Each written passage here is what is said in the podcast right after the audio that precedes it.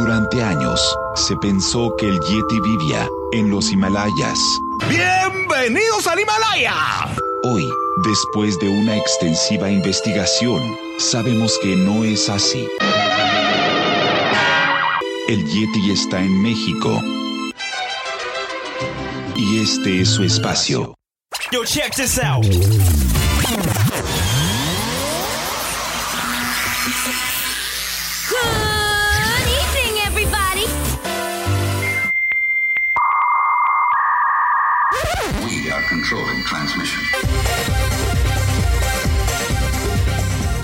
Estás escuchando la nueva temporada de La era del Yeti.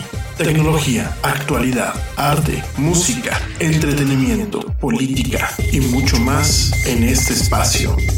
La era del Yeti.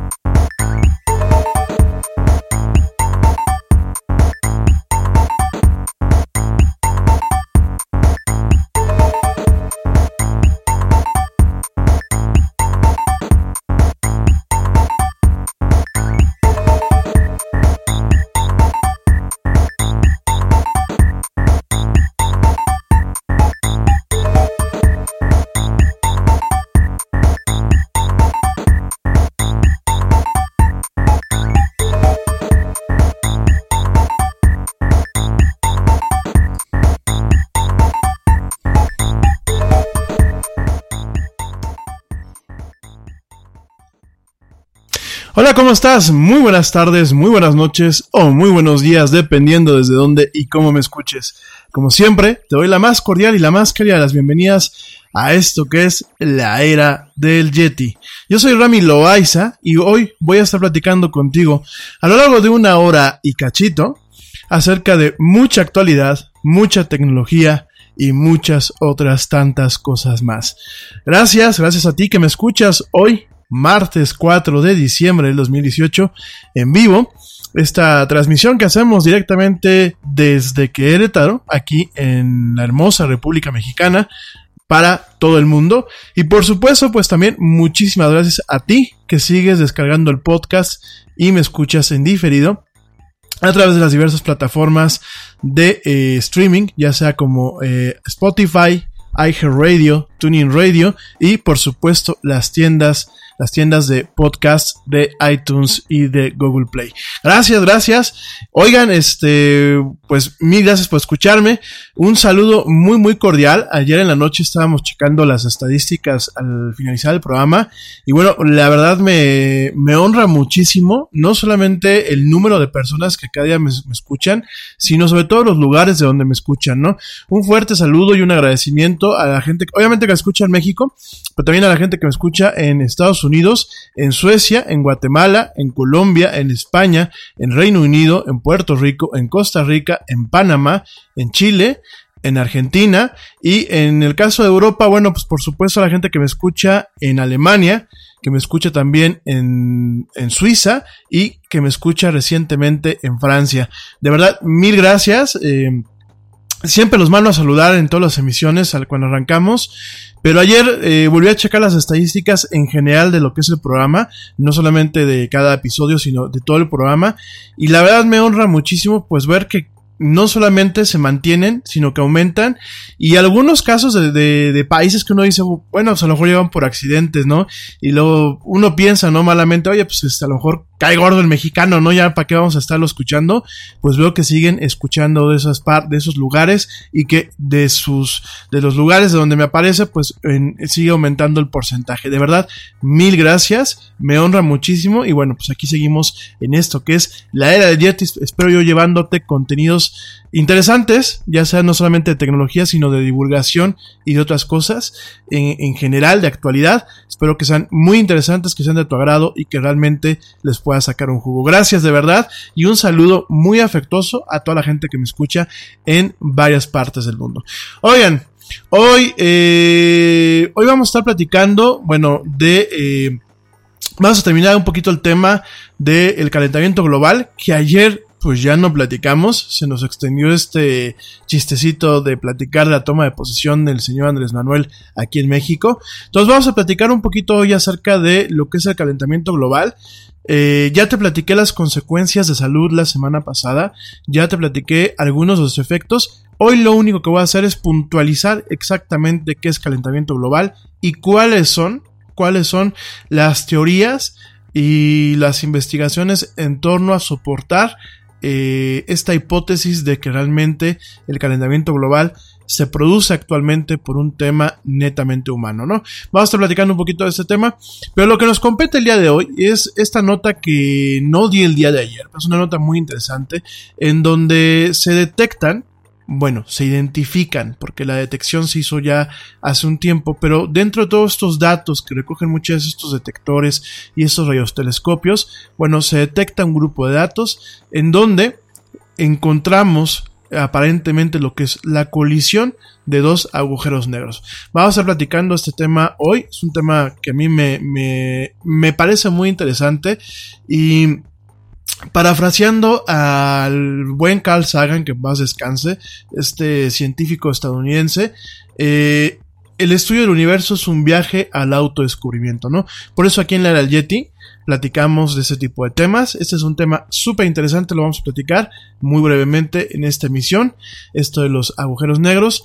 También te voy a platicar acerca de un detector de mentiras que utiliza eh, sencillamente el contacto o la medición pupili- pupilimétrica de los ojos, vaya de las pupilas, y eh, cómo puede realmente revolucionar el día de mañana no solo las investigaciones en general, sino el tema de la seguridad en los aeropuertos y el tema inclusive de la contratación de los recursos humanos en algunas empresas.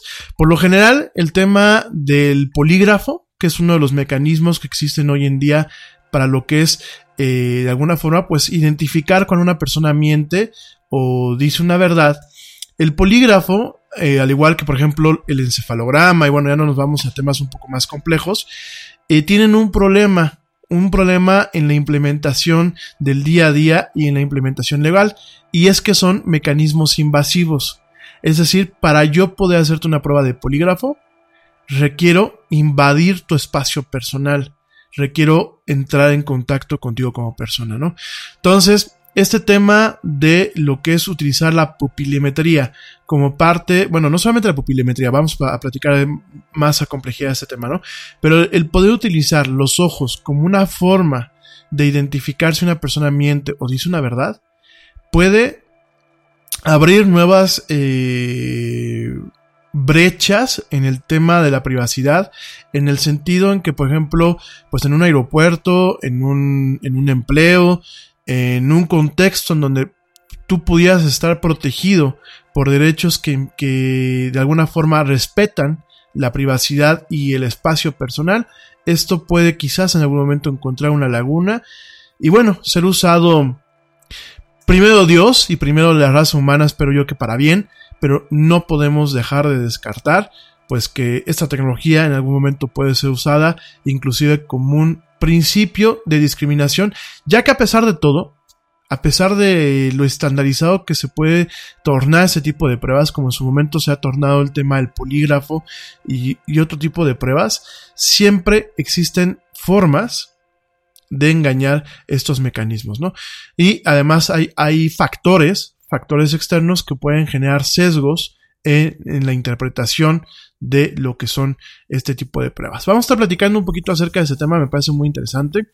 Y eh, si nos sobra tiempo, vamos a estar platicando también de eh, un científico, un, un neurocientífico que posiblemente tenga la llave para crear inteligencias artificiales como muchas veces se muestran en la ciencia ficción para el día de hoy, ¿no? Si nos da tiempo, platicamos este tema, si no lo dejamos para mañana.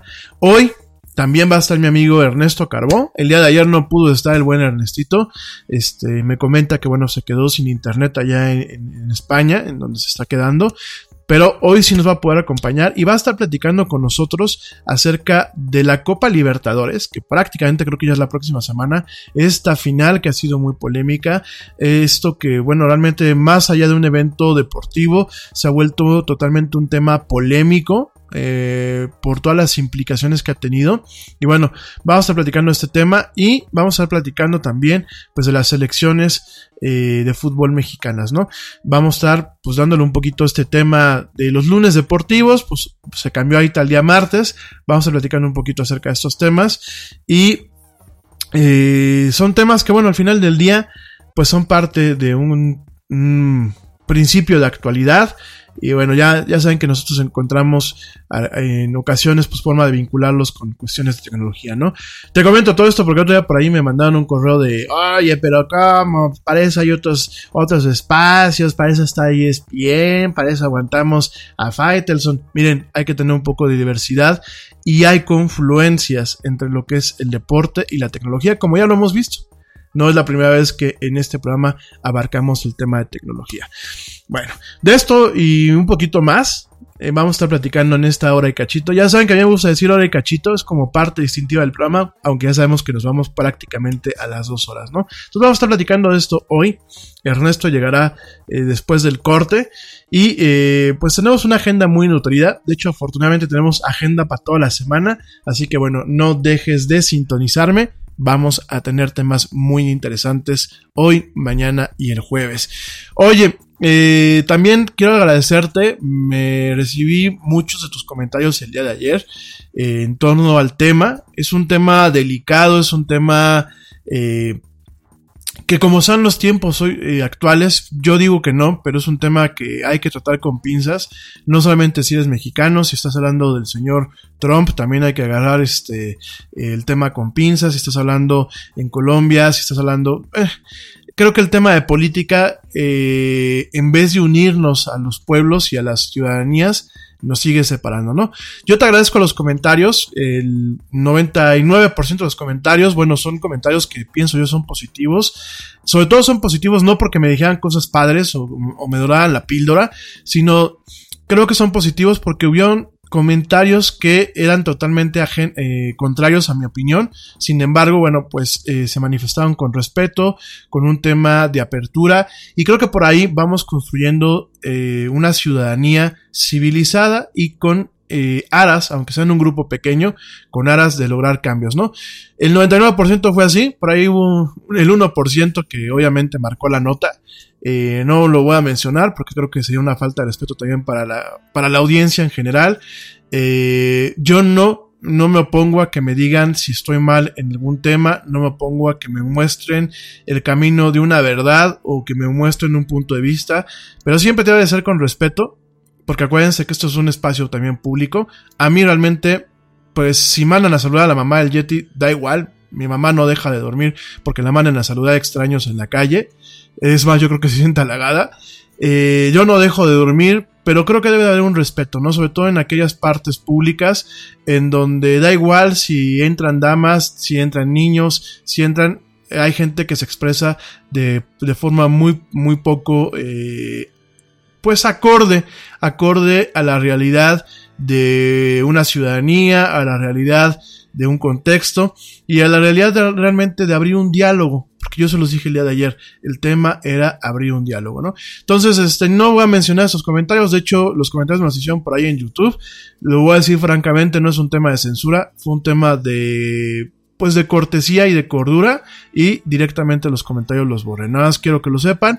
Obviamente pues eso parece ser que tuvo un detrimento porque de pronto veo que en vez de tener las cinco pinchurientas vistas que tenía tengo cero en ese, en ese podcast. Pero bueno, prefiero a que entre un niño, a que entre una dama y realmente vea cosas que yo creo que salían sobrando. Creo que el, el sencillamente, como muchos de ustedes lo hicieron, decir, oye, güey, no estoy de acuerdo con lo que estás diciendo, pero lo respeto, bastaba. Creo que las agresiones y las ofensas no hablan ni mal de mi audiencia, ni hablan mal de mí, hablan mal de ustedes que lo hicieron. Pero bueno, nada será ese comentario. Gracias. Por ahí veo que algunos comentarios que dicen que por favor repita este tipo de temas. Lo vamos a hacer con mucho cuidado y lo vamos a hacer de forma esporádica, porque además de todo, ya hay espacios más especializados que cubren directamente este tipo de notas, ¿no? Yo creo que yo en lo personal me canso de escuchar todo el día política, me, fastidia ver los debates, me fastidia ver ese tipo de cosas. Lo platiqué por un tema de interés general y utilizando, bueno, las herramientas que yo tengo como comunicólogo, más que comunicador como comunicólogo. igual, como siempre lo hemos dicho, se tocarán temas políticos cuando repercutan con algo de, de, de interés público sobre actualidad o temas de tecnología.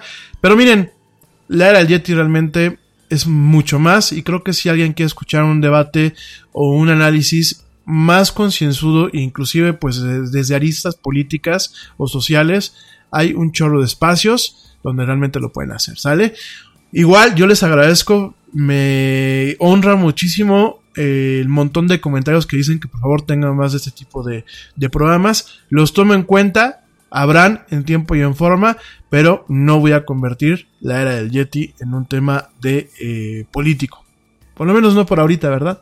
Bueno, eh, también por ahí eh, estoy checando que me mandan comentarios de temas que platicamos la semana pasada. Yo creo que es la gente que, bueno, algunos de ustedes que me están pues escuchando el podcast con, con varios días de atraso y me mandaron algunos comentarios de las emisiones de la semana pasada sobre todo en el aspecto de la privacidad. Y por aquí me pone María Eugenia Beltrán, me dice, hola Yeti, me, gusta mucho tu programa, pero no sé por qué te pones tan paranoico con el tema de la privacidad. Creo que el que nada debe, nada teme. Y no me importa que puedan ver mi teléfono o que puedan ver mis cosas. Gracias. Oye, María Eugenia, qué padre el comentario. Yo te agradezco, primero pues te agradezco la, parte que, en donde me halagas y que me dices que te gusta el programa. Qué bueno que te gusta. También se vale decir que no le gusta. Eh, creo que es parte también para corregir este programa. Y quiero aclararte una cosa y por eso lo, tomé aquí porque eh, algunos de los comentarios van muy en dirección como lo que tú me planteas. Fíjense que no es paranoia.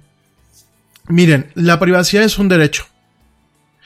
Quizás tú o yo no tengamos cuestiones que sean nocivas, como en el caso que, plati- que platicamos la semana pasada, ¿no? En este caso, pues en los Estados Unidos estaban buscando abrir el teléfono de una persona porque, bueno, había hecho un tiroteo. Me queda claro que tú, María Eugenia, o tú, o, o la- en general tú que me escuchas, tú y yo no tenemos a lo mejor cosas en nuestros teléfonos que nos incriminen porque no somos criminales ni somos gente que estamos eh, viviendo al margen de la ley o eh, violándola, ¿no?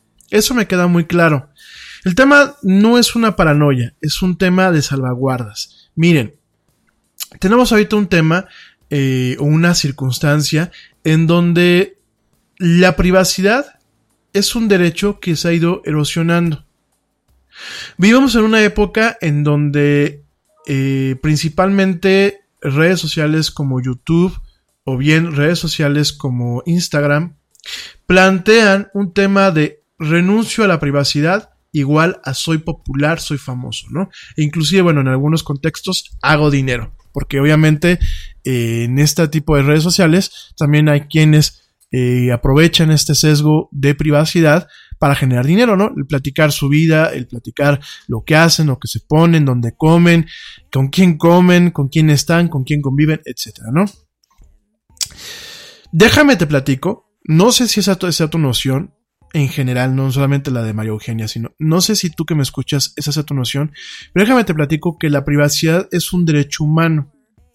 Es un derecho que, al hablar de privacidad, comprende ciertas estructuras en donde tu vida, tú tienes la capacidad de hacer una separación entre tu vida pública y tu vida eh, personal, tu vida privada. Tienes un tema en donde se te deben de salvaguardar tus datos personales, como lo es tu nombre, como lo es tu clave, por ejemplo, aquí en México tu clave única de registro po- poblacional o la clave del IFE, o como en España, pues la clave del DNI, o como en Estados Unidos el número de seguridad, de seguridad social. Eh, tienes un tema que también se salvaguarda, que es la dirección de donde tú vives, eh, qué tipo de propiedades tienes, tus cuentas bancarias. Eh, en general, hay una serie de, de- de derechos y una serie de cuestiones legales y jurídicas que protegen el derecho a llevar una vida en donde tu vida pueda tener momentos de eh, privacidad, que es que tú, la, privacidad no es un tema de secreto, la privacidad principalmente es un tema en donde pues tú resuelves con quién escoges compartir algo de tu vida, ya sea eh, como un tema netamente personal o como un tema netamente este eh, profesional, por ejemplo, en el caso de las celebridades. En fin, hay, hay. La privacidad es muy compleja, pero no deja, no deja de ser un derecho, ¿no? Entonces aquí el tema es que llevamos prácticamente una década en donde este derecho se ha ido erosionando. La erosión es muy peligrosa. ¿Por qué? Porque abre puertas que son, aunque tú no debas ni temas, abre puertas que pueden ser detrimentales a la forma en la que vives tu vida. Yo te platicaba de estos temas del Big Data el otro día, ¿no? El tema del Big Data.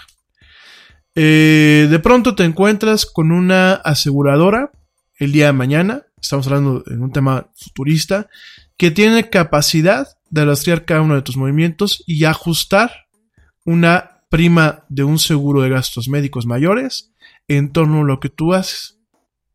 Basándose en un modelo, en un modelo de inteligencia artificial que está directamente, eh, de alguna forma, con ciertos prejuicios, porque los programadores, los diseñadores y la gente que hace este tipo de sistemas, al final del día son seres humanos y tienen prejuicios que se ven materializados en la programación. Entonces imagínate que tú pues ya te cuesta salir día al día en el tema económico, porque estamos viviendo tiempos inciertos. A lo mejor tú no eres rico, tampoco eres pobre, eres alguien de clase media y ya te cuesta a lo mejor pues lo que a todo el mundo nos cuesta salir mes a mes en ocasiones con los gastos, ¿no? Ahora imagínate que de pronto, eh, al momento en que tú sacrificas lo que es tu privacidad en general, no solamente tus fotos en Facebook o tus correos electrónicos o tus mensajes, ¿no? Lo que ya es la privacidad de la persona, lo que yo muchas veces he llamado en este programa la huella digital.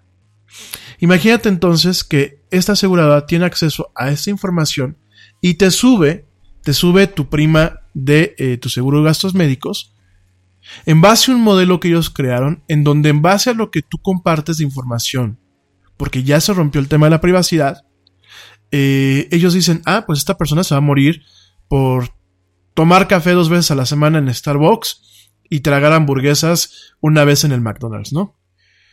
Y a lo mejor tú vas al McDonald's a comprarte un refresco o a tomar agua, y a lo mejor tú vas al Starbucks a platicar con los amigos, para lo mejor no te tomas un café, pero eso no lo sabe la aseguradora.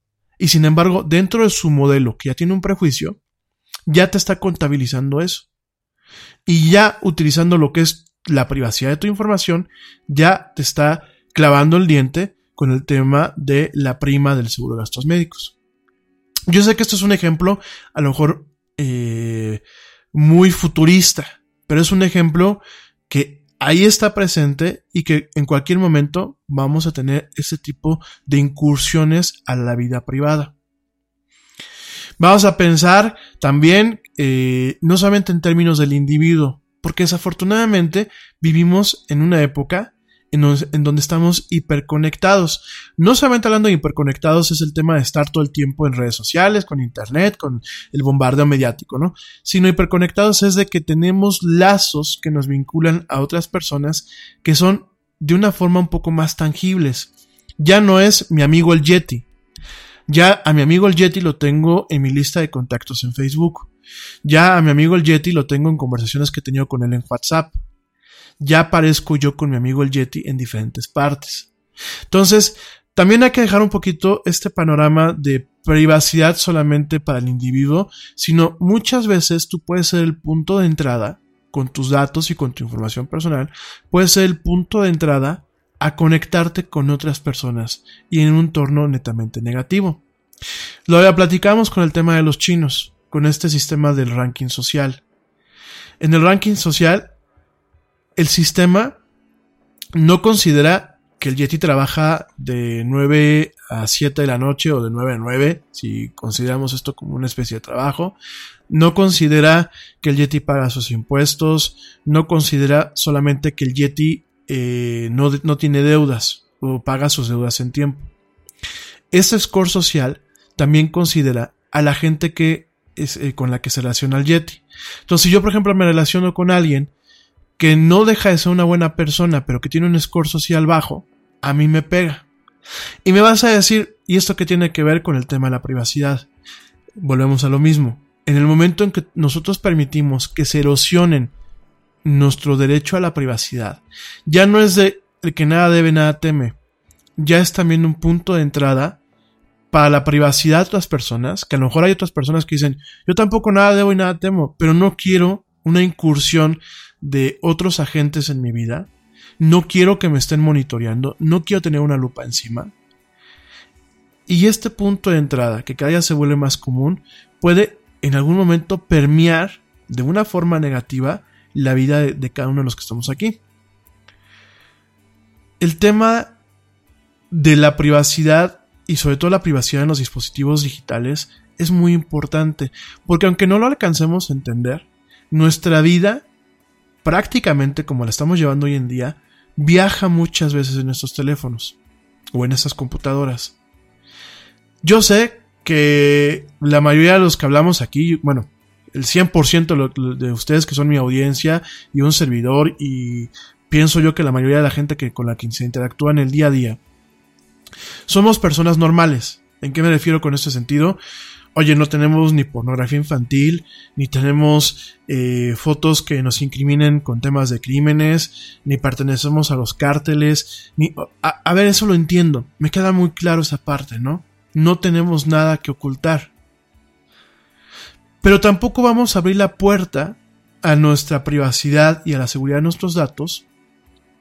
Porque a pesar de que no se tenga esta información y a pesar de que a lo mejor tú digas, es que lo que yo tengo en mi teléfono a nadie le importa. Y son tonterías, ¿no? Son fotos con los amigos o son chistes. Sí, el valor hoy en día de la información digital de una persona, lo que yo siempre les he dicho, lo que es la sombra digital de uno, la huella digital, tiene un valor. Y tiene un valor inocuo en el sentido de que, por ejemplo, en el mejor de los casos, tiene un valor por el cual monetario, por el cual se paga, por ejemplo, para los mercadólogos, ¿no? Vamos a pensar que cierta información de tu teléfono, de lo que tú haces o de tus redes sociales, en el mejor de los casos tiene un valor para un mercadólogo que lo que va a hacer es programarte publicidad que te persiga, que te siga y de tal forma que te orille a comprar algo o a adquirir un servicio o un bien, ¿no? Órale.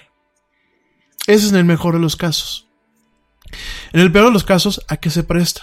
Bueno, peor de los casos, se presta a un tema de crimen organizado, de robo de identidad, de usarte como trampolín para acceder a una relación que tú puedas tener con otra persona. Eh, el tema, por ejemplo, bueno, el tema ya de robo de identidad es bastante grave, ¿no? Pero, por ejemplo, el tema de extorsión, el tema de los famosos secuestros virtuales que de pronto se están, eh, no quiero decir poniéndose de moda, se están popularizando. Estos de que hablan y dicen, oye, tu hijo está así, lo tenemos secuestrado tal y cual y tal. Y está a lo mejor en el cine, o está a lo mejor en otra parte, o hay una especie de secuestro express. Y mucho de este secuestro express proviene de el acceso libre que se le da a las personas en una red social o del acceso libre que en ocasiones se les da a ciertas personas en contextos sociales a partir de, dispositivos que no están bien protegidos. Miren, les voy a poner un ejemplo, ¿no? Hace unas semanas, me bueno, hace unos días, me manda alguien, un contacto que tengo en LinkedIn, me manda un comentario de hecho, es un contacto que no conozco de, de tete a tete. Es un contacto que hice en la red ahí, pero no es un contacto de tete a tete, de, cara a cara. Y me dice, oye, tengo una clienta que trabaja en la farándula. ¿Crees que puedas tú asesorarla para un tema de por dónde se le filtraron a su información? Yo le contesté, obviamente no me ha contestado esta persona, ¿no? Yo me contesté y me puse sus órdenes, ¿no? Eh, de hecho, si me estás escuchando, si de pronto ya me escuchas, ya te contesté y por supuesto, yo, eh, obviamente son asesorías cobradas, pero también es, es, un, es una parte del negocio que creo que me puedo dedicar, ¿no? El, darle consultoría a políticos y a famosos para que tengan cuidado con su información, ¿no? Y esta persona me ponía, van a decir, ay, mendigo, ya te, estás haciendo publicidad. No, es algo que realmente pasó, ¿no? Esa persona me ponía, no sabe cómo se le filtraron pero eh, vieron algunos mensajes que la vinculan, o aparentemente la vinculan, con un ejecutivo de una empresa. Ah, órale, ¿no? Yo me atrevo, sin saber más información, porque en eso quedó, yo me atrevo a pensar que muchas veces no es que le hackean el teléfono. ¿Saben por dónde pudo haber venido el tiro? Yo veo que muchas veces cuando voy a cortarme el pelo, llegan eh, principalmente señoras y muchachas, y dejan el teléfono, cuando les están ahí pintando el pelo y todo el rollo, dejan el teléfono directamente a la mano. No lo guardan en su bolsa, lo traen, lo dejan ahí en la mesita o junto al espejo donde les están cortando el pelo o donde les están pintando y todo. Entonces ahí lo dejan. En ocasiones se toman fotos. Ah, mira, se mira, amiguis, este es el tratamiento que me están haciendo ahorita, que me están pintando el cabello, me están haciendo rayitos o no sé qué, ¿no? Así, así se ponen, ¿no? No se rían. Así les he visto que ustedes luego se escriben, ¿no? Amiguis, ¿no? Mira, amiguis. Muchas veces los teléfonos no los tienen ustedes configurados de forma adecuada. Entonces, o no se cierran después de que toman la fotografía, o algunos de ustedes ni siquiera le ponen el candado de forma adecuada, o ponen contraseñas fáciles. Eh, por ahí me, sé de algunos casos en donde ponen siempre el cumpleaños de alguien como, como código de entrada. Entonces tú muchas veces vas, ustedes, ¿no? Van al salón de belleza, se paran, van a que les hagan las uñas, les ponen, les lavan el cabello, que suele ser luego en otras partes, este, les hacen la permanente, qué sé yo, ¿no? X número de cosas, y dejan el teléfono muchas ahí en la barra. Al grueso de la gente, el riesgo principal es que te lo vuelen, el riesgo de la gente. Si tú eres alguien famoso, oye, pues y yo sé, vamos a pensar, vamos a pensar como paparazzi, ¿no?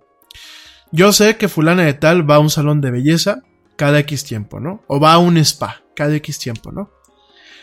Yo como paparazzi quiero una nota. Llego y qué es lo que le digo a la muchacha que te está atendiendo o a, o a ciertas personas del spa. Oye, pues no seas mala onda, ¿no? Entérate qué onda con el teléfono y yo te pago una lana. Y no son choros muchos de los paparazzis es lo que hacen, le pagan al del restaurante para que les avisen cuando está Luis Miguel, le pagan al, de la cafetería cuando llega a pararse, eh, no sé, alguna, alguna actriz famosa, ¿no? Un actor famoso, ¿no? Algún cantante famoso, ¿no? Lo mismo pasa con el, con el tema de los spas. Entonces muchas veces nada más es, y, así se filtran muchas cosas. Mientras le lavan el cabello, agarra a alguien el teléfono, lo abre, si no es que ya está abierto, checa el WhatsApp y le toman fotos.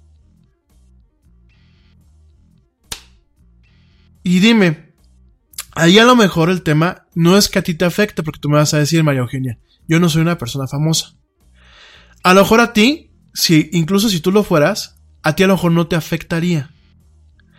Pero no te has puesto a pensar que puede afectar, por ejemplo, a tus hijos, si tienes fotos de tus niños ahí que puede afectar a tu negocio. Si tú eres empresaria, puedes tener correos que te llegan ahí de temas de negocios o pueden eh, afectar a, quien te da empleo, porque a lo mejor te llegan correos personales y puedes esa persona puede tener acceso a esos correos y a lo mejor no sabe qué hacer con ellos en ese momento, pero puede venderlos al mejor postor.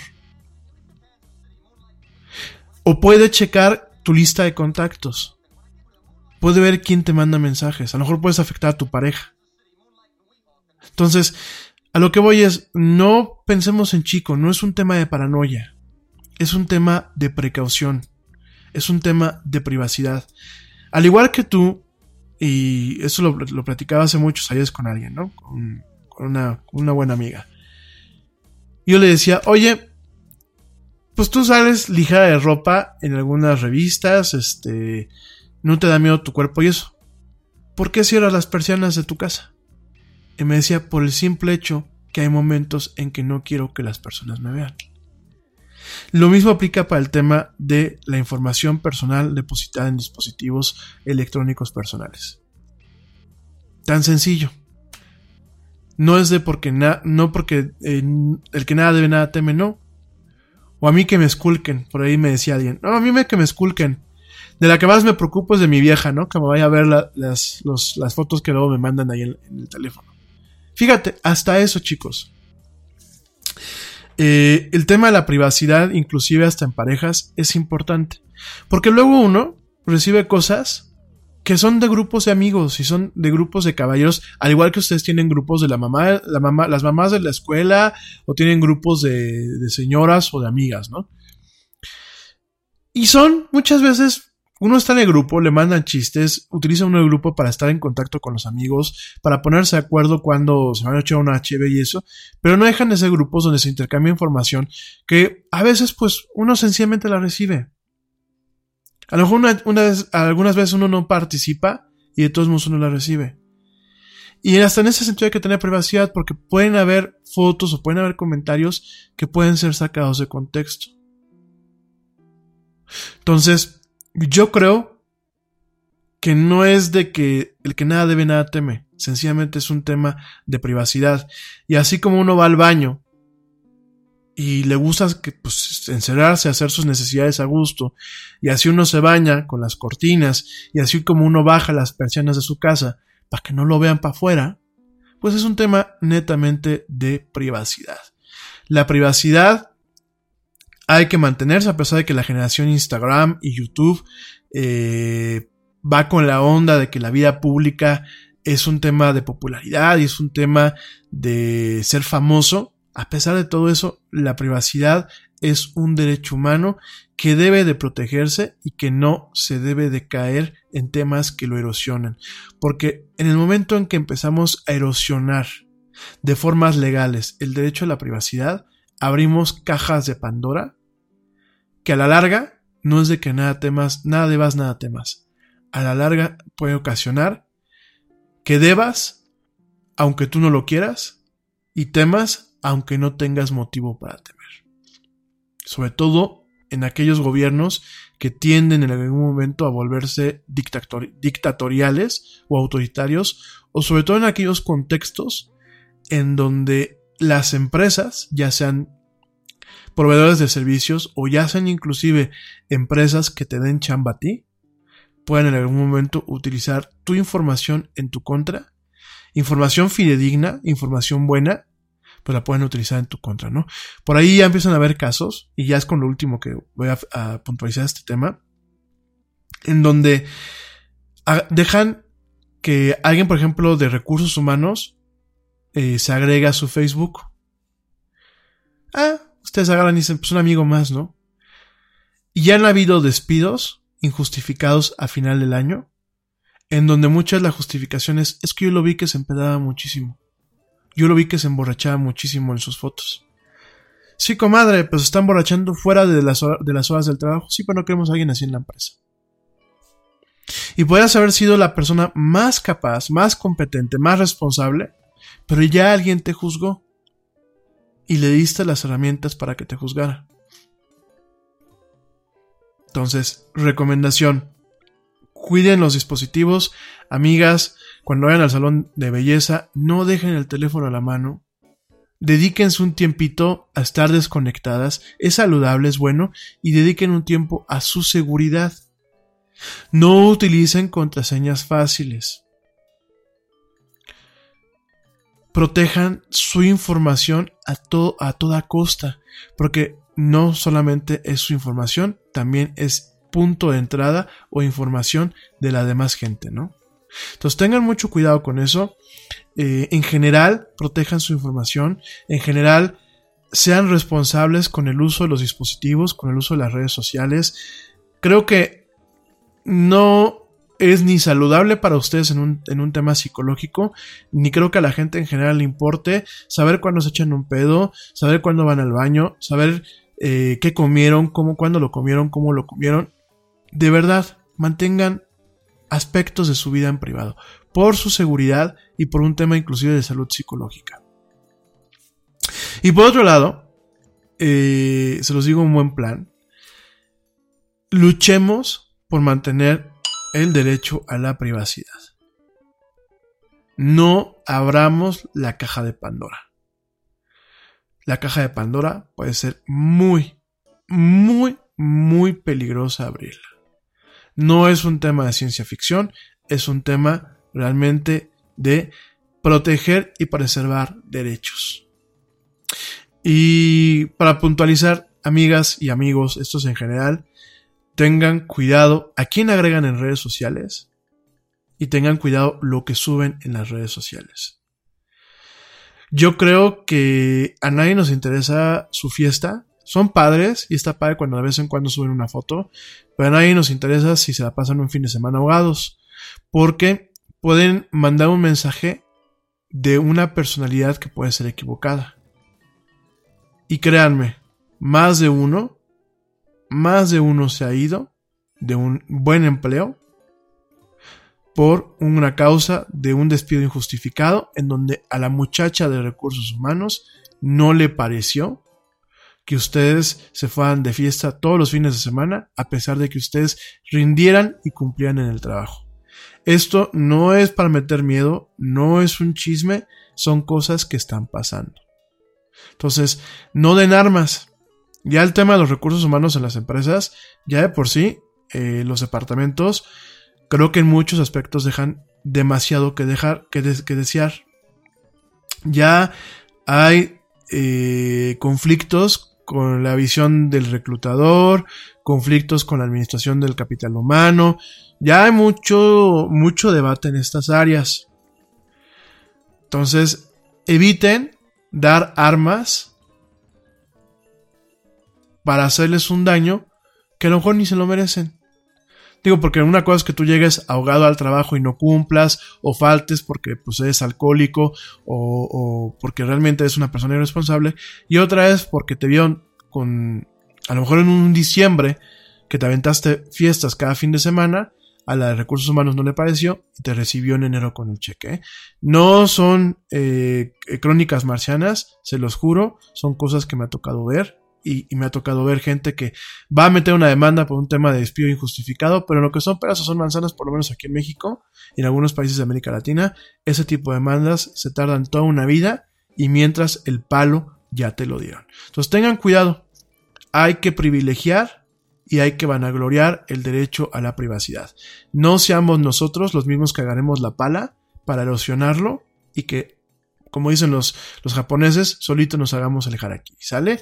Oigan, pues ya nada sea esa, esa cuestión, porque sí noté algunos comentarios de, de la semana pasada, eh, donde me decían es que estás muy paranoico, Yeti.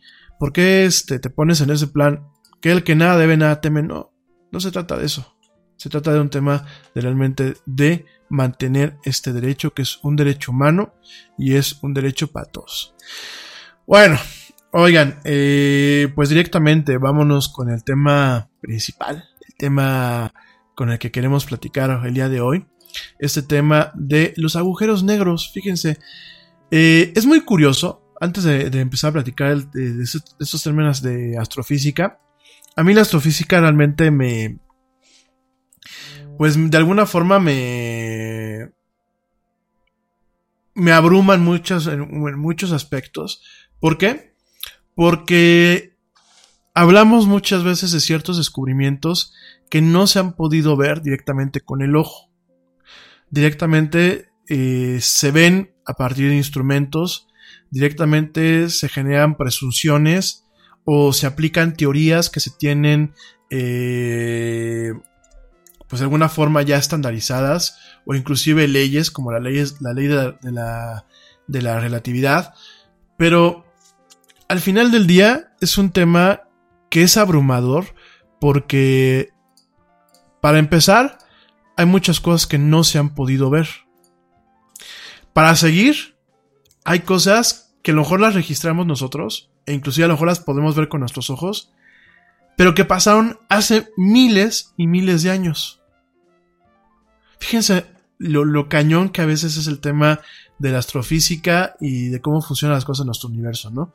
Hay fenómenos como el tema de estos dos agujeros negros que pasaron hace miles de millones de años y apenas los estamos registrando, ¿no? Lo cual es como, a ver, vamos, vamos a hacer un análisis frío, ¿no? Lo que vemos en el presente ya pasó. ¿Cómo, cómo justificamos o cómo damos certeza de que realmente lo que estamos percibiendo, pues es algo que, que, que, que, realmente pasó o pasó de esa forma? ¿Cómo hacemos un, un vínculo entre Presente, presente veo, presente mis instrumentos registran, presente mis computadoras analizan sobre un suceso que lo estoy viendo en tiempo real ahorita, pero no es tiempo real. Es algo que ya pasó, pero apenas nos está llegando. Entonces, son temas que eh, a mí me, me, me abruman muchísimo, me hacen, o sea, me abruman en buen plan, ¿no? Pero últimamente me hacen sentir insignificante, me hacen darme cuenta de la inmensidad del universo, me hacen darme cuenta de que el ser humano en muchos aspectos sigue estando en una infancia, me hacen cuenta, me hacen darme cuenta de que el universo es tremendo y no gira alrededor de mí. Creo que me obliga a ver la vida con ojos de humildad y, con, un cierto dejo, no solamente de asombro, sino realmente de, eh, pues de humildad del tamaño de las cosas y de darme cuenta que a pesar de que En un programa como este platicamos de ciencia, tecnología, de actualidad y nos vanagloriamos de el éxito que hemos tenido como raza y como especie a lo largo de, la historia del ser humano en construir, en generar, en ser creativos, en avanzar, en innovar. A pesar de todo ese conocimiento, de todo ese legado, a pesar de que hoy cargamos con computadoras del tamaño eh, de un teléfono, a pesar de que contamos con un proceso de comunicación instantánea, a pesar de que muchas enfermedades se han logrado erradicar de la faz del planeta, a pesar de todo esto, cuando empiezas a hablar de ese tipo de notas y las investigas y las intentas entender, te das cuenta que no somos nada, que somos un pedacito de polvo en un, en un universo gigantesco y que muchas veces lo que vemos es apenas la puntita del iceberg, que el ser humano no ha alcanzado a comprender realmente todo lo que es esta vida. Entonces, a mí me, me genera esto siempre, pues, este sentimiento. De hecho, a mí me gustaba mucho el tema de la eh, astrología, astrología y este, que astronomía, perdónenme, astronomía, no astrología. No me gusta el tema de esotérico, ¿no? El tema de la astronomía siempre me gustó. No lo estudié porque a lo mejor las matemáticas no se me daban y porque alguien me desanimó, porque me decían, es que te vas a morir de hambre estudiando astronomía y tratando de ser un, astrofísico.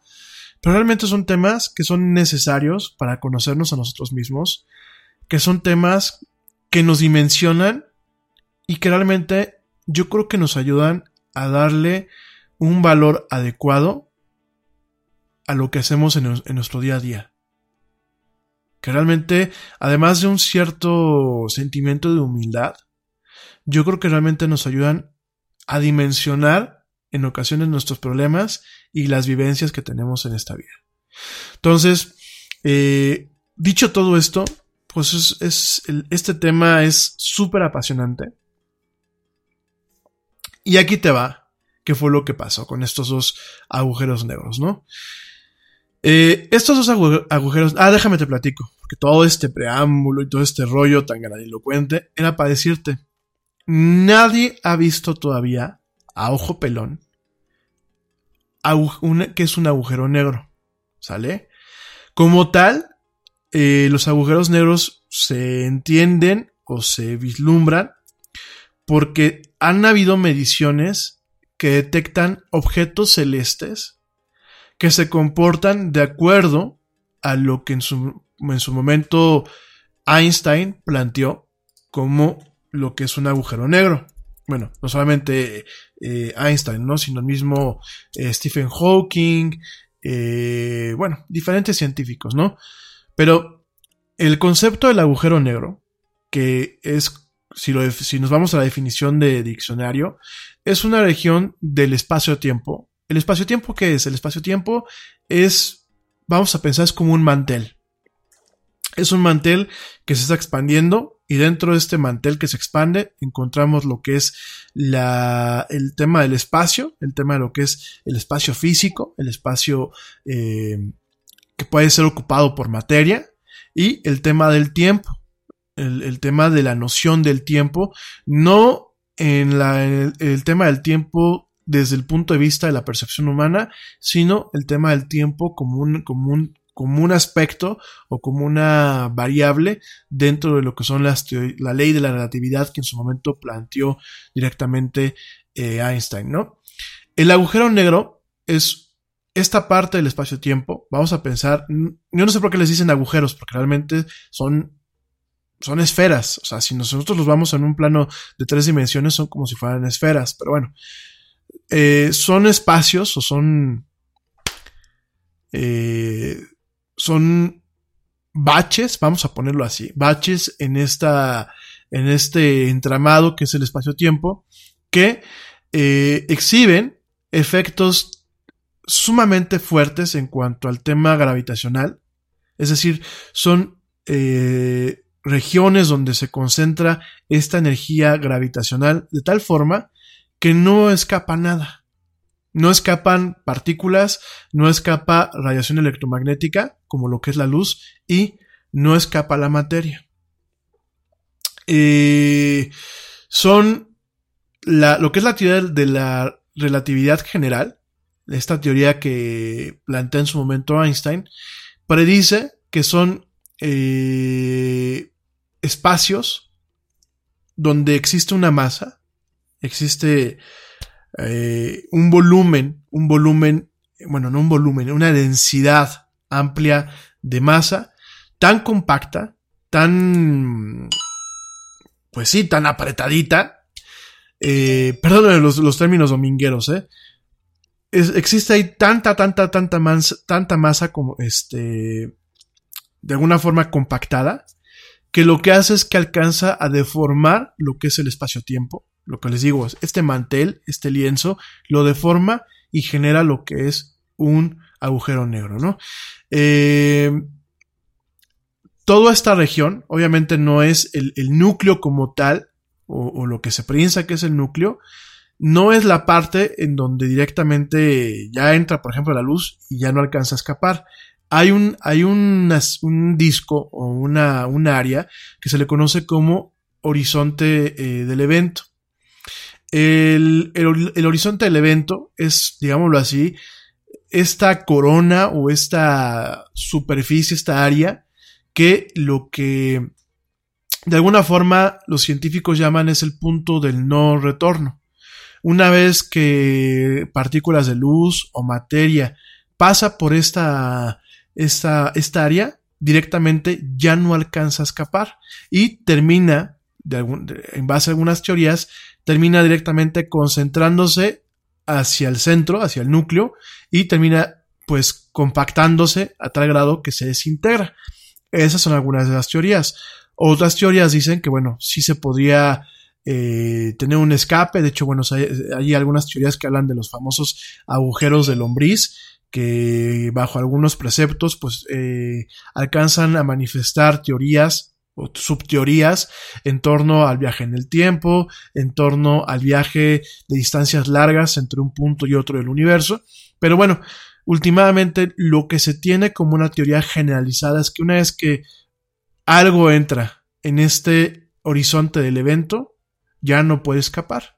Las fuerzas gravitacionales son tan fuertes que ya no escapa, la precipita directamente al núcleo y ahí pues prácticamente se desintegra en el tema de lo que es pues esta presión, esta compresión que existe en estos eh, pues en estos posibles objetos celestes, ¿no?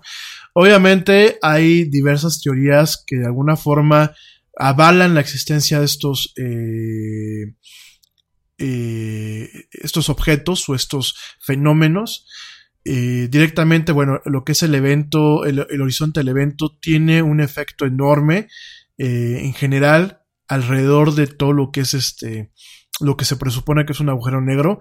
De hecho, bueno, hay un fenómeno que se le llama lentes gravitacionales, en donde la fuerza de gravedad que ejerce y que se detecta en este eh, horizonte del evento alcanza o se piensa que alcanza a distorsionar la luz de las estrellas que están de fondo.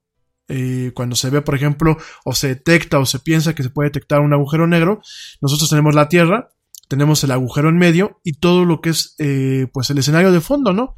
Entonces los científicos piensan que directamente estas lentes gravitacionales pueden de alguna forma eh, como si fuera un tipo de lente, por eso se llama así, pueden distorsionar la luz que se proyecta de todo el fondo de lo que de donde se ve el agujero negro a lo que llega hasta acá. Como tal, no se han observado de forma local. No, eh, no hay ninguna foto, no hay ningún video, no hay nada todavía que de alguna forma presente lo que es el agujero negro. Sin embargo, bueno, pues directamente eh, la teoría de la relatividad de Einstein, que está construida en el tema de eh, campos gravitacionales, de en teorías de John Michel y de Pierre Simon Laplace, eh, directamente, pues em, generan un marco teórico totalmente estandarizado, en donde pues el tema de los agujeros negros existen como tal, ¿no? Por ahí también está eh, realmente el... Einstein, perdónenme que titubeé un poco, ¿no? Pero es difícil explicarlo, eh, es difícil entenderlo y, y me cuesta un poco más trabajo de explicarlo, ¿no? Si ven que me atoro o no me entienden lo que digo, por favor me lo ponen en el chat. El primero que de alguna forma resolvió la teoría de, la- de- las teorías de la relatividad, porque bueno, la teoría de la relatividad tiene varias ecuaciones. Y esas, estas ecuaciones se pueden resolver de diferentes formas. Una de las primeras personas que resolvió parte de estos teoremas de la relatividad de Einstein fue eh, eh, Carl Sch- Schwarzschild, Schwarz- Schwarzschild, perdónenme. Carl Schwarzschild en 1916 lo que hizo fue generar un número de, eh, de ecuaciones que intentan resolver algunos aspectos de lo que son eh, la teoría de la relatividad y donde directamente se involucra el tema de estos agujeros negros, ¿no? Eh, nuestros instrumentos han registrado el comportamiento que se presume es de agujeros negros, como el, el del tema de estas dos colisiones que vamos a platicar ahorita, ¿no? Han registrado, pero no se han visto. No hay elementos que realmente nos permitan decir, mira, así se ve un agujero negro, no es como lo pintan en, las caricaturas o en las series de ciencia ficción, no es como muchas veces uno piensa, no son agujeros, son directamente como si fueran esferas, tienen obviamente diferentes eh, cualidades o diferentes características, pero al día de hoy realmente no sabemos como tal cómo se ve un agujero negro, cómo se comporta al 100% y todo está basada en ciertos instrumentos y en ciertas mediciones que esos instrumentos han hecho, ¿no? Como lo que te voy a platicar ahorita de las colisiones de los agujeros negros. Eh, hay de diferentes tamaños. Digo, ahora sí que para todo hay. Hay de diferentes tamaños. Hay un tipo de agujero negro que se le conoce como agujero negro supermasivo. Este agujero negro supermasivo se piensa que hay al menos uno de estos directamente en el centro de nuestra galaxia. Se le conoce como Sagitario Estrella A. Este es, eh, digámoslo así, un agujero que está directamente en el núcleo de lo que es la galaxia. Se piensa que este agujero negro, este agujero negro supermasivo, tiene eh, la masa de 4. millones de masas solares, es decir, 4. veces, 4. millones de veces nuestro Sol. Y eh, se piensa que en, en, grandes galaxias como la nuestra, eh, la, la Vía Láctea, se piensa que siempre hay uno o más de este tipo de agujeros directamente eh, en el núcleo y que son parte de la, de la dinámica, de la dinámica gravitacional que mantiene unidas al conjunto de estrellas formando directamente las galaxias, ¿no? Eh, directamente, bueno, todo esto son, eh, pues de alguna forma, presunciones en base a lo que se tiene registrado. Obviamente el tema es, es mucho más complejo, no nos ha tocado verlo realmente eh, en el, de a ojo. Ojalá que en algún momento se, podrá, se puedan ver y podemos ver realmente cómo se comporta un agujero negro. Y bueno, a lo que te voy a platicar es que, bueno, tal y como te lo dije, eh, se especula que muchas galaxias en el universo tienen un agujero o una serie de agujeros negros en su centro, incluyendo el nuestro, que es Sagitario Estrella. Ocasionalmente, eh, dos galaxias se acercan, se acercan demasiado y terminan de alguna forma eh, juntándose. Esto, pues al final del día, es algo que se ha, se ha, visto y hay modelos, modelos computacionales y modelos matemáticos que intentan de alguna forma o que describen este comportamiento. En este caso, eh, hay diferentes instrumentos. Uno de esos instrumentos se llama LIGO. El LIGO es una, es un instrumento que es el, eh, te lo voy a decir en inglés, es el The Laser Interferometer Gravitational Wave Observatory. Es un tema en donde es un observatorio especial que lo que intenta observar son ondas gravitacionales utilizando un interferómetro láser. Eh, son prácticamente, bueno, pues dos... Eh, es un experimento grande con dos instalaciones directamente en los Estados Unidos. Con, eh, está compuesto de seis, eh, bueno, Está compuesto de dos eh, entidades con dos detectores a gran escala de eh, lo que son pues estas, estas, estas posibles ondas gravitacionales. Lo que se usa es un interferómetro láser, que bueno, pues es un equipo muy sensible, muy avanzado, que detecta pues este tipo de ondas y detecta este tipo de, de fenómenos naturales. Eh, este sistema puede detectar un cambio en lo que es eh, un espacio, una franja. Te preocupas por la salud de tu familia y hoy un sistema inmunológico fuerte y una mejor nutrición son más importantes que nunca. Es por eso que los huevos Egglands Best te brindan más a ti y a tu familia. En comparación con los huevos ordinarios, Egglands Best te ofrece 6 veces más vitamina D y 10 veces más vitamina E, además de muchos otros nutrientes importantes, junto con ese delicioso sabor fresco de granja que a ti y tu familia les encanta. No son tiempos ordinarios, entonces, ¿por qué darle a tu familia huevos ordinarios? Solo Egglands Best. Mejor sabor, mejor nutrición, mejores huevos. Equivalente a la distancia de la Tierra a la estrella más cercana, eh, además del Sol a la Tierra, que es Próxima Centauri. Y directamente la precisión es mucho más pequeña que el, el grueso de un cabello humano, ¿no? Eh, estos observatorios, no voy a entrar en mucho detalle porque nos podemos llevar toda la noche, y de hecho ya, ya traigo aquí el corte encima de mí. Estos, este, eh, instrumentos lo que hicieron, bueno, en el 2000, en el 2016, en 2016 eh, empezaron a detectar lo que son ondas gravitacionales. Y dentro de toda esa información, de todos estos datos que no se pueden analizar en tiempo real, que se van analizando eh, conforme van pasando los días, se detecta lo que se, lo que se presume es el choque la colisión de dos agujeros negros y su fusión en uno solo.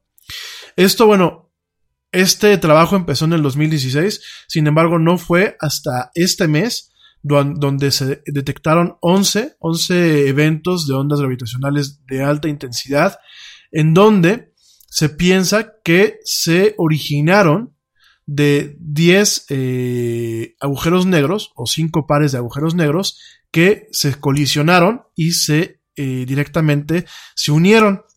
Y además, bueno, pues por ahí se presume que también hubo una fusión, o sí, una fusión, un choque una fusión de un sistema binario de estrellas de neutrones, ¿no?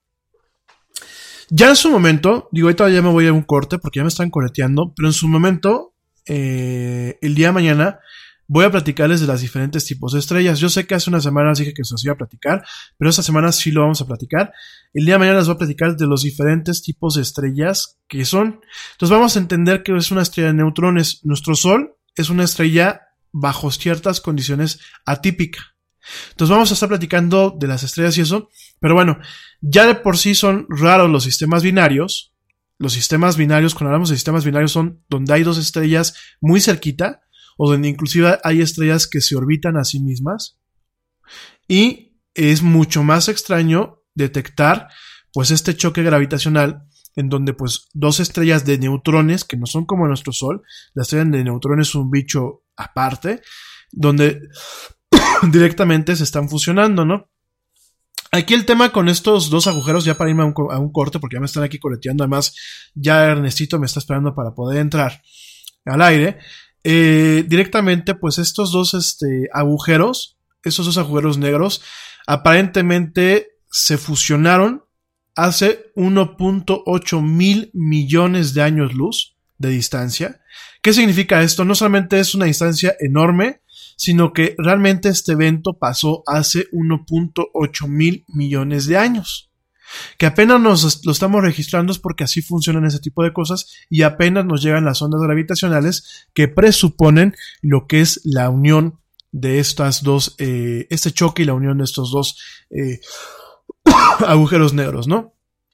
En el momento en que, perdónenme, en el momento en que estas dos agujeros negros colisionaron hace 1.8 mil millones de años, fue tan grande el tipo de colisión y fueron tan fuertes las, las, fuerzas que se disiparon que bueno, estas fuerzas se derivaron en ondas gravitacionales que se propagaron de forma íntegra a lo largo del universo durante pues estos 1.8 mil millones de años, ¿no?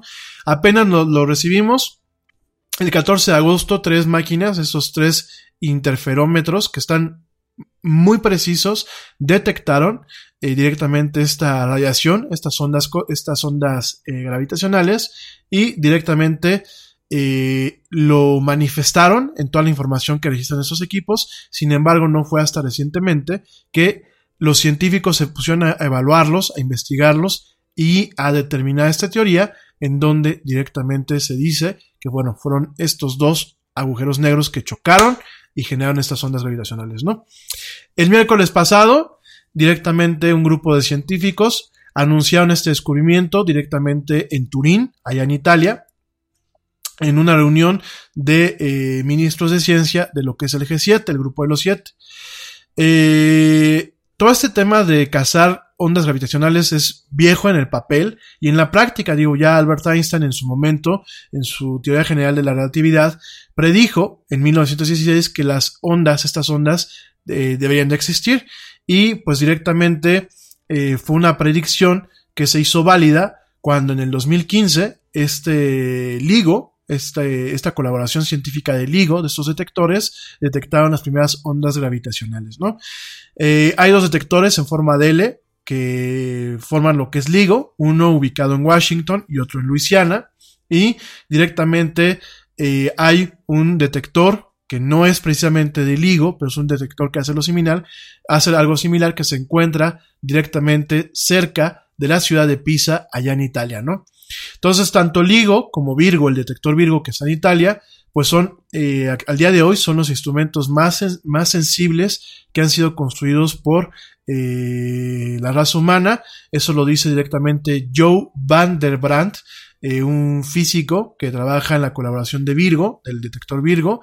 Y bueno, directamente estos detectores registraron pues un, un, pico, un pico en sus ondas, en frecuencias que ya están muy contempladas, que se les conocen como el chirp cósmico, chirp, no chip, chirp, o como el pitido cósmico, y de ahí, pues directamente se hizo un análisis, se intentó, pues de alguna forma entender y en este sentido, pues se piensa que eh, esta radiación y este pico que llegó, esta gravitacional, se debe a estos dos agujeros que colisionaron, ¿no? Se piensa que un agujero negro era 31 veces el tamaño de nuestro Sol y el otro era 25 veces el tamaño y la masa de nuestro Sol, ¿no? Directamente esos dos chocaron y en vez de explotar, como son eh, entes de, o fenómenos de, de, fuerzas gravitacionales muy profundas, en vez de explotar, directamente se fusionaron y formaron un agujero negro eh, giratorio que se piensa que es 53 veces más grande, eh, más grande y más masivo, más, eh, pues más pesado, más denso que nuestra estrella. Todo esto, pues obviamente se nota. Háganse cuenta que es como si aventaran una piedra en un, este, en un lago, que creo que es la analogía más adecuada. Se avienta una piedra en un lago y cuando cae la piedra se, se generan ese tipo de ondas por el desplazamiento que tiene eh, en un nivel físico, lo que es el agua, al momento de eh, tener el impacto con la piedra, ¿no? Ahora imagínense si avientan una piedrota, pues muchas veces una piedrota bien aventada, y en un ángulo adecuado, pues manda ondas, ondas en el agua que perduran más que una piedrita, ¿no? En este caso, pues fue un mega choque, como dicen por aquí, alguien me está poniendo, fue un, mega, un megaputazo, como decimos aquí en México, pues sí, fue un mega madrazo, un megaputazo, y directamente, pues estas ondas fueron tan poderosas que alcanzaron a ser registradas 1.8 mil millones de años después por nuestros instrumentos, ¿no? Esto, bueno, pues directamente es muy, muy interesante. Obviamente ayuda a ampliar el conocimiento que tenemos los seres humanos sobre eh, lo que es este tipo de fenómenos. Eh, la gente se emocionó mucho, los científicos, porque además de todo esto, se dan cuenta que el instrumento que está en Italia eh, puede, puede, puede llevar a cabo otro tipo de experimentos eh, mucho más sensibles. Este, este eh, detector que se llama Virgo. Parte de todo este tema del consenso científico deriva en que no solamente alguien lo vea o alguien lo pueda recrear. En este caso, y por eso tiene una trascendencia, es porque tres instrumentos, los tres alejados geográficamente, y en este caso, pues los tres pertenecientes a diferentes jurisdicciones, tres instrumentos registraron la misma onda o el mismo conjunto de ondas en las mismas intensidades y del mismo aparente origen, que bueno, pues es un, el origen de esta onda gravitacional aparentemente es una región, una región en el cielo, en el cielo nocturno de 60 eh, grados cuadrados, así se le denomina, 60 grados cuadrados, que se le conoce como GW 170814. Es una, una, un pedacito, un pedacito en lo que alcanzamos a ver en el cielo, en el cielo eh, sideral, ¿no? Entonces, pues directamente esta onda detectaron al mismo tiempo esta, esta, estos, estos sensores detectaron al mismo tiempo esta onda y bueno, pues directamente eh, lo hace muy importante porque además de poder detectar ese tipo de eh, fenómenos, de alguna forma también confirma, confirma la sensibilidad y la precisión de estos instrumentos, ¿no? Además de todo esto, no solamente basta eh, ver a través de, de las mediciones de estos instrumentos, sino aquí lo interesante es que pueden en algún momento ayudar a orientar nuestros instrumentos ópticos para poder de alguna forma pues registrarlo de forma óptica, de forma visual, esta clase de fenómenos e ir conociendo un poco más acerca de todo esto, ¿no? Por ahí hay eh, un par de de que los detectores, bueno, hay un par de comentarios de que los detectores directamente registraron ondas gravitacionales que provienen de eh, estrellas de neutrones que chocaron, en esto directamente el 17 de agosto, y hay telescopios como el Hubble y como el Observatorio Chandra de rayos X, que lo que están haciendo es checar toda la información que se ha descargado de las imágenes que se derivan de estos dos telescopios para ver si se alcanza a ver el flashazo en cualquiera de los espectros de, onda, no solamente en los, espectros de onda visible, sino aquellos que no son visibles, y realmente pues poder ver este fenómeno, ¿no? Entonces, bueno, eso es algo muy, muy interesante. Eh, en el 2018 va a haber más experimentos de este índole. Van a, los sensores van a funcionar otra vez en alta capacidad. Y además de, enseñarnos de, pues, un poco más de nuestro universo y de permitirnos entender, pues, el tema de las estrellas y si hay agujeros negros y etc., el día de mañana posiblemente nos ofrezcan información que puedan ayudar a problemas que realmente nos aquejan en tiempo real aquí en lo que es eh, nuestro planeta Tierra. ¿Y qué pueden ser los problemas que nos pueden aquejar? Bueno, la sobrepoblación, el tema del agotamiento de los recursos. ¿Por qué? Porque a lo mejor entendiendo cómo funcionan con precisión las fuerzas gravitacionales se pueden crear motores en algún momento que nos permitan colonizar no solamente otros planetas del sistema solar, sino encontrar otros planetas fuera del sistema solar. ¿Y por qué no?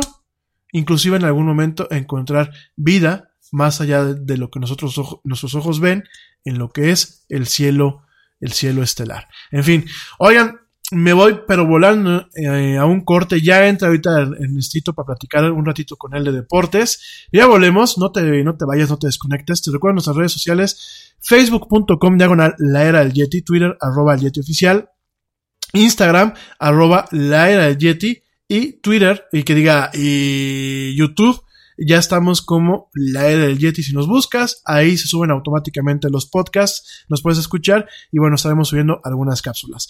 Recuerda, recuerda darle like a la página, a la página de Facebook, seguirme en Twitter, seguirme en, en ¿cómo se llama? En Instagram.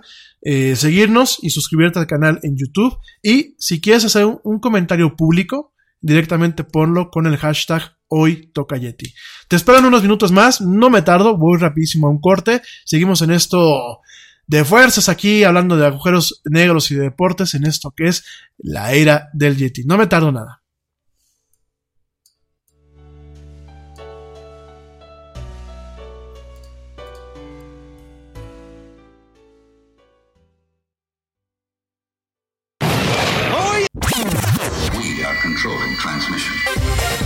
Ya estamos de vuelta en la era del Yeti. Yo, check this out. Este corte también es moderno. No te vayas.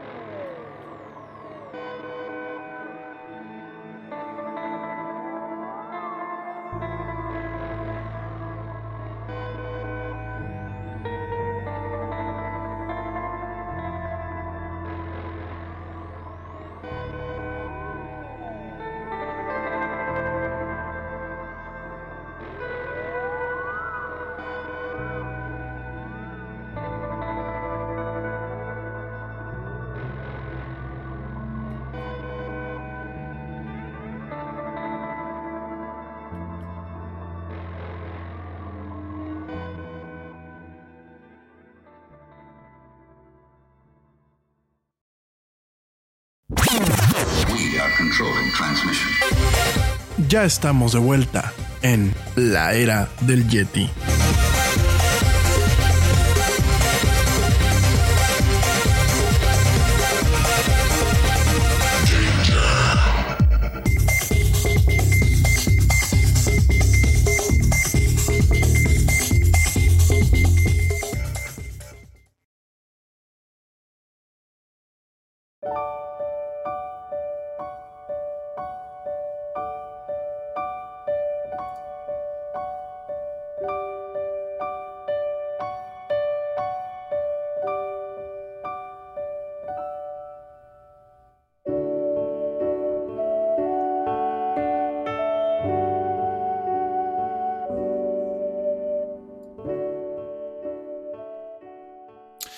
Ya estamos de vuelta en esto que es la era del Yeti. Gracias a la gente que nos sigue escuchando en vivo y gracias también a la gente que, bueno, pues está en el podcast y alcanza a llegar a este punto.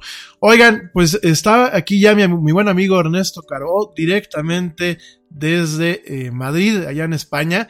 Allá no se pudo conectar por problemas técnicos, pero bueno, hoy, hoy está con nosotros. Vamos a estar platicando con él de deportes. Ya son ocho y media. Déjenme les digo una cosa. No nos va a dar tiempo a hablar del detector de mentiras, eh, cruzando los ojos, ni del calentamiento global. Mañana, por favor, no te pierdas el programa. O si me estás escuchando en el podcast, por favor, eh, escucha el podcast de la siguiente emisión para platicar esos temas que también van a ser muy interesantes, ¿no? Espero que el tema de la privacidad, contestándole aquí a Mario, María Eugenia, y el tema del choque de los agujeros negros, bueno, pues te haya, te haya interesado.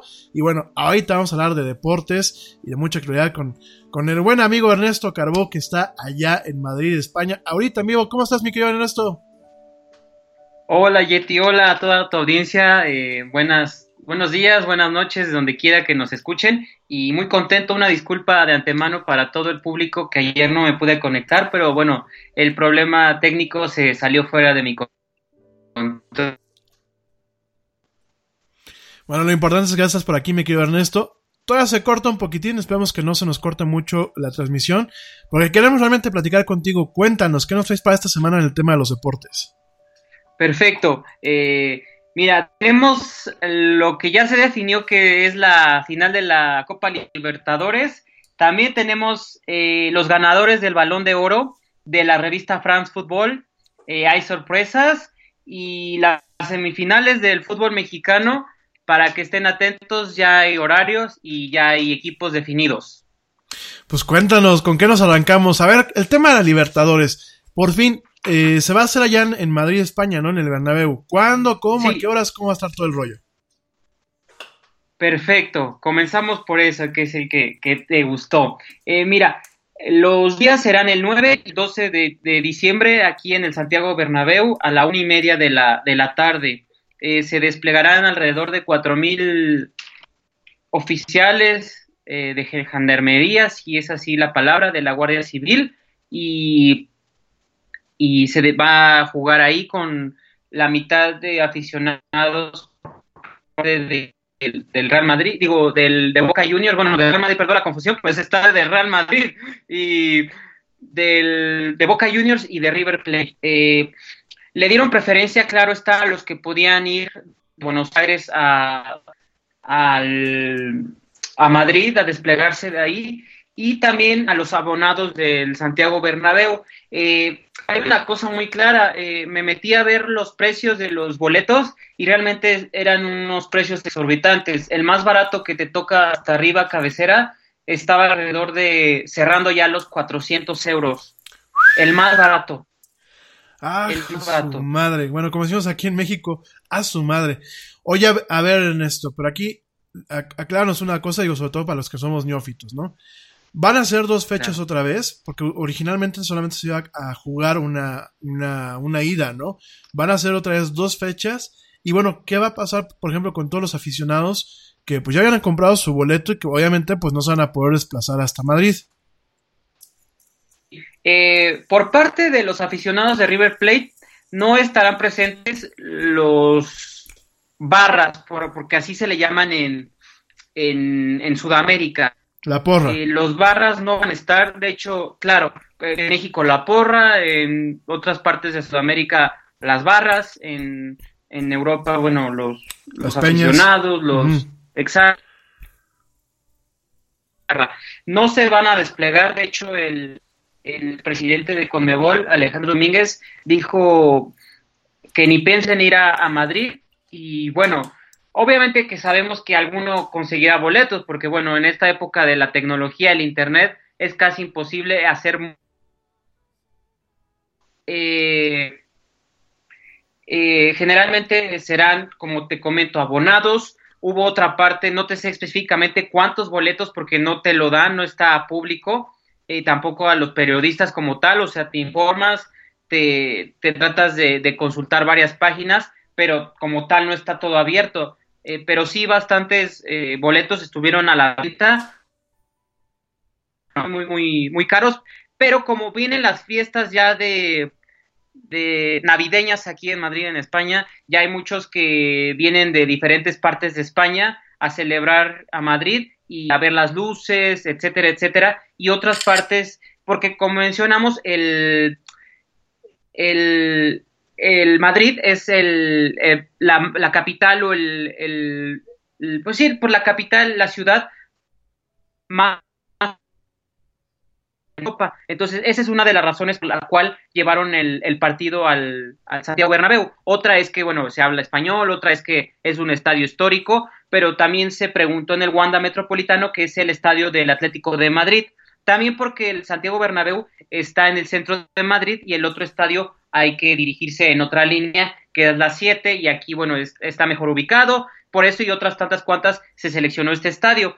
Eh, los aficionados como tal, ven- como comento, vendrán eh, aficionados de muchas partes de Europa, porque bueno, están de vacaciones en, en Madrid y como tal vez un partido que tal vez no es tan llamativo como un Real Madrid-Barcelona, pero bueno, se sabe que de Boca Juniors y de River Plate han salido cantidad de futbolistas que han jugado en el Real Madrid y en el Barcelona y en el Atlético de Madrid. Entonces, es un partido de historia y de trascendencia internacional que, llama la atención a cualquier aficionado del fútbol.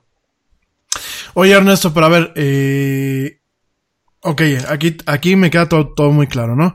¿Por qué tan lejos? ¿Por qué la Conmebol no escogió, digo, estoy diciendo una tontería porque no, lo- no lo sé, pero ¿por qué no escogió algunos de, a- a- algún estadio de América Latina, o sea, alguno de los estadios que están afiliados a la Conmebol, o no escogió, por ejemplo, pues aquí el, el, el, el Azteca, por ejemplo, aquí en México, o algún estadio en Estados Unidos? ¿Por qué directamente España?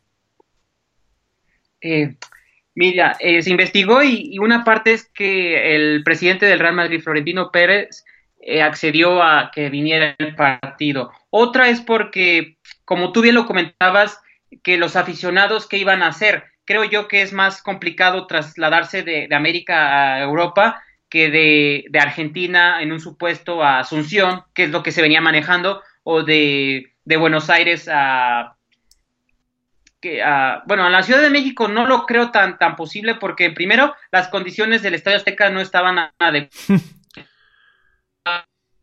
lo comentaremos, ahí se va a dar ya una semifinal, pero como tal, en mi opinión y creo que en la opinión de los demás, creo que no nos iba a poder dar una final de esta categoría en el Estadio Azteca por esa y otras condiciones. Y, y bueno, creo que en Uruguay se pudo haber jugado, en, en Perú, en Lima, como tal, no, no sabría decirte. Creo que lo más importante es el que los aficionados se pudiesen trasladar con mejor opciones o en mayor cantidad las barras a Asunción, por ejemplo, que, o a Montevideo, que trasladarse a Madrid. Y otra que, bueno, el, el, le dio accesibilidad el, el, el presidente del Real Madrid, y creo que se llevan otros intereses, como tú bien lo comentas, el fútbol es un negocio y lo dices bien, y creo más, más intereses que lo que lo deportivamente se pudiese haber esclarecido en ese partido. Ok. Oye, mi estimado eh, Ernesto, y por ejemplo, aquí en México se va a transmitir estas dos, este, estos dos partidos, porque bueno, ya son otra vez dos partidos, sería una, una ida Sí. y una vuelta, ¿no? Sí. Sí, eh, los, los partidos los va a poder usted ver, bueno, tú, cualquiera de los aficionados de tu audiencia, por Fox Sports. Fox Sports es quien tiene la- los derechos de la Copa Libertadores y es el que único que puede manejar en pantalla eh, eh, los partidos de la Conmebol, que es la Libertadores y la Sudamericana. Nada más. No, hay otro. De México en Sudamérica, en Estados Unidos lo va a pasar Telemundo. Para tu audiencia que nos escucha por Telemundo, digo, perdón, corrección, para tu audiencia que nos escucha por Estados Unidos, eh, por Telemundo es quien lo va a transmitir en Estados Unidos. Ok, ok, ok. ¿Y aquí en México Televisa lo va a pasar? No, no, no, Televisa no tiene los, los derechos, los tiene Fox Sports. Sino Televisa nada más tiene los derechos de la Liga Mexicana y de la selección mexicana. Que a veces eh, Televisa también tiene algunos partidos de la Champions League. Como es, a veces pasa la final, no siempre pasa todas las semifinales y unos contados partidos de, de cuartos de, final y, también a veces de grupos, pero generalmente casi no transmite Televisa partidos de, de Champions League y de Libertadores.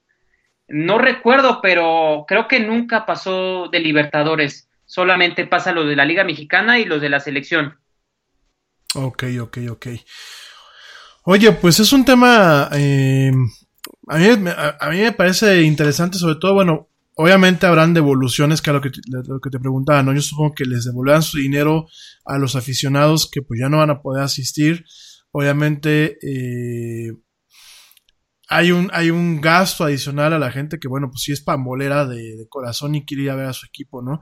Pero lo más interesante, yo supongo que va a haber una derrama que se le va a Argentina, una derrama económica, no, eh, no solamente como lo platicábamos en su momento, de lo que es el estadio, sino de todos los, todos los, este, eh, ¿cómo se llama? Pues todos los, los eh, establecimientos alrededor del estadio, todo el tema, pues de logística, de infraestructura, todo eso se va, se va a Madrid y bueno, pues directamente le deja una derrama económica a esta ciudad, ¿no? Me parece, eh, como, como muy agridulce eh, este, esta situación, ¿no? Por un lado, ok, eh, el, partido no se suspende, no, bueno, me refiero, no se cancela, se suspende, pero no se cancela. Pero oye, pues le estás quitando de alguna forma eh, la parte positiva que le puedas dejar al país de donde se eh, de alguna forma originan estos dos equipos y que al final del día pues por un tema de mala conducta y realmente por un tema de falta de civismo y de civilidad pues realmente eh, se lo están llevando no ahora no crees tú digo esto ya es una, una, una pregunta a ti como como como profesional de esta área, mi querido Ernesto, ¿no crees tú que lo mejor hubiese sido que lo cancelaran y que ya lo dieran, pues, eh, eh, por, por ganado, por perdido, dependiendo de cada uno de los equipos, como el mismo Maradona decía. ¿Cuál es tu opinión al respecto? Qué buen punto que, el que tomas, eh, Rami. Me parece que no. Eh, punto número uno, porque le quitas ese sabor del deporte que, que, es lo que, que jala pasión y masas en primera. En segundo, porque son River Plate y Boca Juniors. Si fuera qué sé yo, no por minimizar un equipo de la Conmebol y decir que es menos un equipo, la Liga Deportiva de Quito contra el Corinthians de Brasil, que el Corinthians es un equipo grandísimo y la Liga de Quito también, pero no tiene tal repercusión como este partido. Eh, Boca Juniors intentó llevarse el, el, partido así como tú lo comentas en el escritorio por el TAS, que es el organismo que verifica estos, las problemáticas extracancha, qué sé yo, de violencia, etcétera, etcétera. Se trató ahí, pero creo que la Conmebol ahí eh, instruyó y si, la, si me permites la palabra al decir se necesita jugar este partido porque ni Boca ni River tienen más poder que el fútbol. Creo yo que esta es la visión que se lleva. Eh, pero por otro lado también tiene este ah, sabor agridulce porque pues se va a jugar en Madrid en primera, se va a jugar en el Santiago Bernabéu y en tercera porque no se va a jugar en Argentina, que es el clásico argentino. Eh, si me permites, voy a citar a un futbolista, exfutbolista, Gabriel Batistuta, eh, muy importante jugador de, del albiceleste, goleador de Argentina. Eh, él dijo que le habían quitado el fútbol al país y se lo habían llevado. Eh, creo que creo que es un, unas palabras muy dignas de, analizar y, y, claro que sí porque te lo estás llevando a España simplemente por moverlo de ahí es o sea es como si traes eh, la Liga Española pretendía o pretende todavía no es un hecho total porque no se ha concretado no se ha jugado de jugar partidos un partido de la Liga Española en Miami o en Estados Unidos eh, al menos a mí me y me sabría un tanto cuanto un juego de liga, pon tú la, liga, la 3 o el partido 4, jornada 3, eh, Barcelona español, que es el clásico de Barcelona, eh, qué sé yo, Miami o Los Ángeles. Creo que sí ya le quita ese sabor de fútbol y ya lo, lo mueves a lo que es el negocio. Claro que es el negocio, pero ya, ya le quitas ese, esa pasión, ¿sí me explico? Ok. Entonces, si no, me parece que, en mi opinión, como, como periodista y como aficionado en un contexto general, me parece que es una muy buena decisión el jugarse. Hasta ahí me parece excelente. Ya de ahí a, a moverlo a, a Madrid, creo que sí, creo que sí no, no le quita mucho, mucho, mucho peso como partido, como espectáculo y como atractivo hacia lo que es la Conmebol, la Libertadores. Tal es así que se juega en Sudamérica, no es porque es la Asociación de Sudamérica, no la Champions League ni en Europa. Híjole, pues qué caray. Bueno, repítenos nada más, eh, 9 y 12 9 de, diciembre, 1 a 30 de Madrid y 12 de diciembre es el regreso. Ok. Una 30 también de Madrid. De Madrid, mismo horario. O sea, aquí en México, pues prácticamente serían siete y media de la mañana. Siete y media, sí. Para quien lo quiera ver. En fin, no, pues el día 12, pues es el cumpleaños aquí de la, de la Morenita. No sé si, si alguien lo vea, pero bueno, ya lo saben. 9 y 12 de diciembre, el final de la Copa Libertadores, directamente a las siete y media de la mañana aquí en México, la gente que escucha aquí en México, a través de eh, Fox Sports, ¿verdad? Fox Sports, sí, y el, la gente y tu auditorio que te, que te escucha en Estados Unidos por Telemundo. Por Telemundo, ok. Sí, pues que mira, Telemundo realmente en ese sentido fue lista y, tuvo los derechos este, de ese partido que yo creo que a pesar de toda la polémica, bueno, quiero pensar que será un partido muy, muy interesante. Oye, pues qué padre. Oye, mi buen Ernesto, y bueno, eh, el tema del globo, del balón de oro, platícanos por ahí, se lo entregaron a una mujer y por ahí hubo burlas y todo eso. Cuéntanos un poquito acerca de este tema. Sí, bueno, eh, entrando en materia, a ver, ¿qué es el, balón de oro? Eh, siempre se dio el balón de oro al mejor futbolista y hay otros otros premios que es como el balón el balón el premio Puskas que es el mejor gol del año pero el balón de oro es al mejor futbolista del año como lo dice eh, eh, este es el segundo año que se da, eh, la revista Football se deslindó de la FIFA. Antes la FIFA estaba unida con, con la revista France Football, Football perdón, y daban el balón de oro juntos, la FIFA y France Football. desde el año pasado se separó la FIFA con France Football y la FIFA da el, el premio de Best y France Football da el balón de oro. Este año el balón de oro y el de Best se lo llevó Luka Modric, el croata de 33 años, mediocampista del Real Madrid, se llevó los dos premios, eh, quitándole la hegemonía de desde el 2008 hasta el 2017 que solo lo habían ganado Cristiano Ronaldo y Messi. En el 2008 lo ganó Cristiano Ronaldo, en el 2009 Messi, en el 2010 Messi, en el 2011 Messi, en el 12 Messi, en el 13 Cristiano, en el 14 Cristiano, en el 15 Messi, en el 16 Cristiano y en el 17 Cristiano. En el 2018, nuevo ganador que ostenta esta corona, este balón, que es, es el jugador Luka Modric, a mi parecer bien merecido en el balón de oro eh, hubo alguna controversia porque estaba entre la tripleta por ganar este balón de oro el francés eh, Antoine Griezmann que ganó ni más ni menos la Copa del Mundo con su selección y ha dado un salto de calidad impresionante este futbolista, este delantero del Atlético de Madrid. Creo yo que si entramos en polémica es de discutirse porque es muy buen futbolista, sí, sí, sí, y, nada más ganó la Copa del Mundo con su equipo, eh, ganó la Europa League con el Atlético de Madrid, que es el, campeonato un, peldaño abajo que de la Champions League.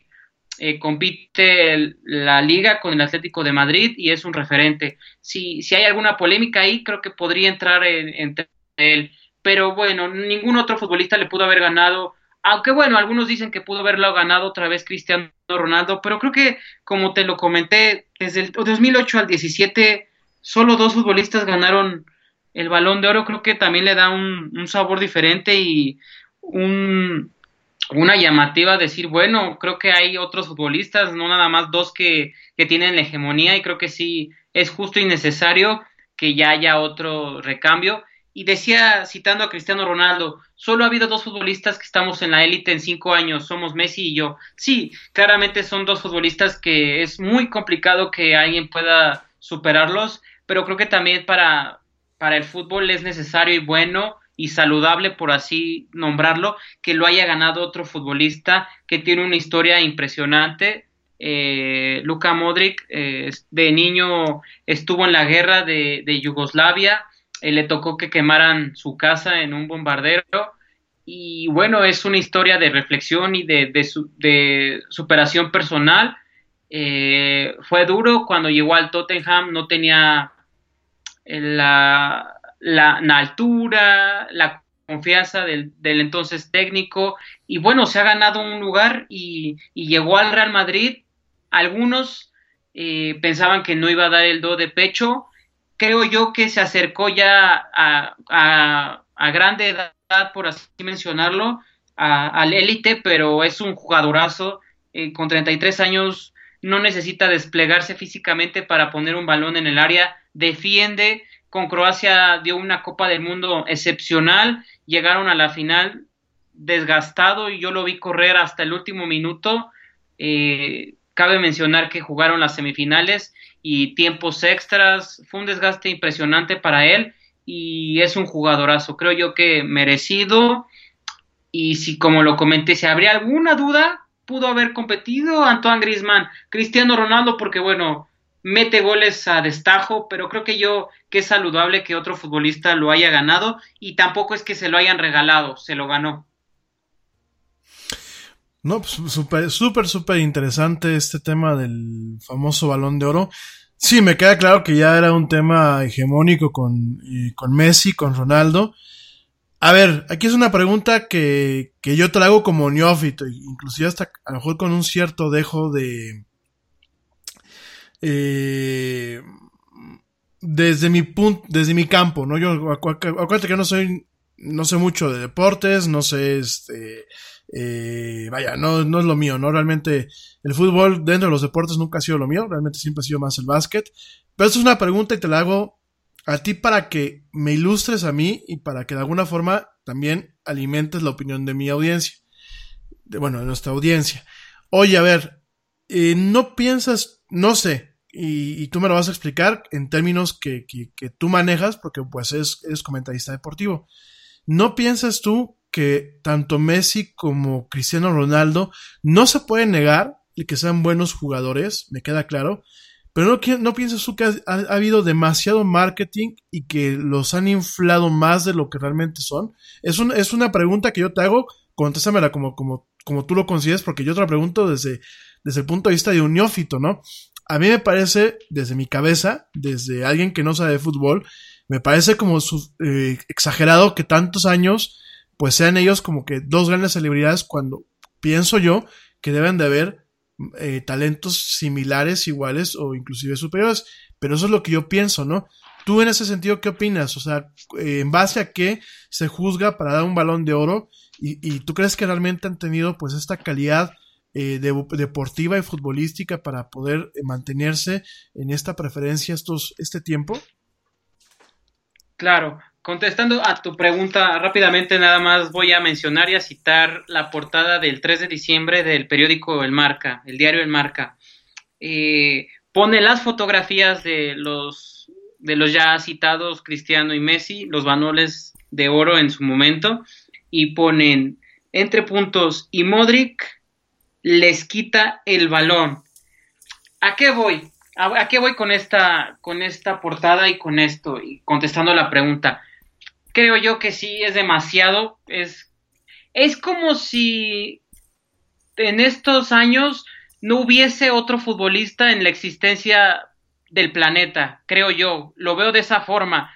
Eh, creo que también es como eh, mm, viéndolo a veces de un punto de vista hacia la perspectiva de otro futbolista no desde la mía, ni desde la tuya, ni desde el público. Creo que como yo como si fuese futbolista, creo que sí fuese como un insulto a, al esfuerzo, porque no nada más son ellos, no nada más hay delanteros, también hay porteros, hay defensas, hay, si bien eh, es el llamativo es el que marca el gol, eh, y a la vez que también pues son los que se han, han ganado y generalmente son los que, compiten en, su momento cuando Cristiano todavía pertenecía a la Liga Española, ellos son los que competían por, por llevarse el Pichichi que es llamado en España, eh, ellos dos, y en Inglaterra el Kun Agüero, entonces sí existen otros futbolistas como tú bien lo, mencionas, eh, al mismo tiempo creo yo que en mi muy humilde punto de vista sí están un peldaño por,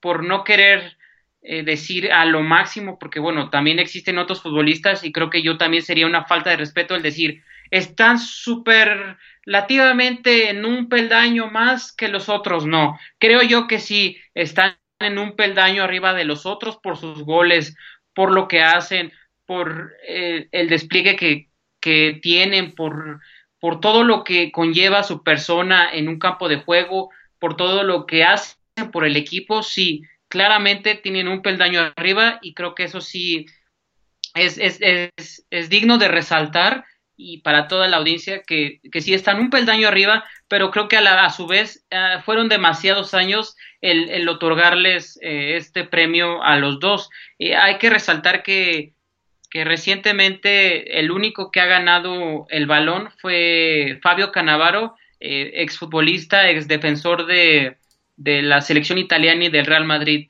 Es el único que le ha podido quitar a los de adelante, por así mencionarlos, Kaká, Ronaldinho y bueno, esos fueron los últimos porque desde ahí Messi y Cristiano se lo han llevado. Eh, ¿Quiénes son los que, deciden quién se lleva el balón de oro antes de que se separaran? Bueno, eh, los técnicos de las selecciones nacionales, técnicos de equipos y capitanes de equipos. Son los que votan para que se seleccione el ganador. Eh, ahora, por parte de la revista, son periodistas. Entonces, quien da la France Football lo dan periodistas y por parte de, de, Best son eh, futbolistas, entrenadores, los que entregan ese galardón. Mm, ok, ok, ok.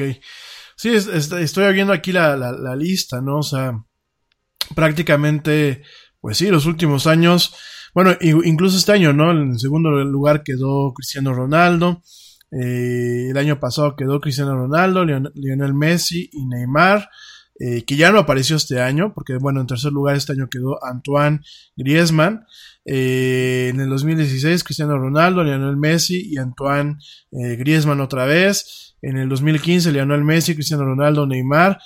Eh, también veo pues como que es un tema donde incluso se repite no solamente el tema de la nacionalidad o el tema de esos personajes, sino el tema de los clubes, ¿no? Estoy viendo aquí que, por ejemplo, bueno, pues prácticamente 2017, 2016, 2015, 2014, 2013, 2012, 2010 2009, o sea, ya lleva un rato que es Barcelona-Real Madrid, Barcelona-Real Madrid, Barcelona-Real Madrid.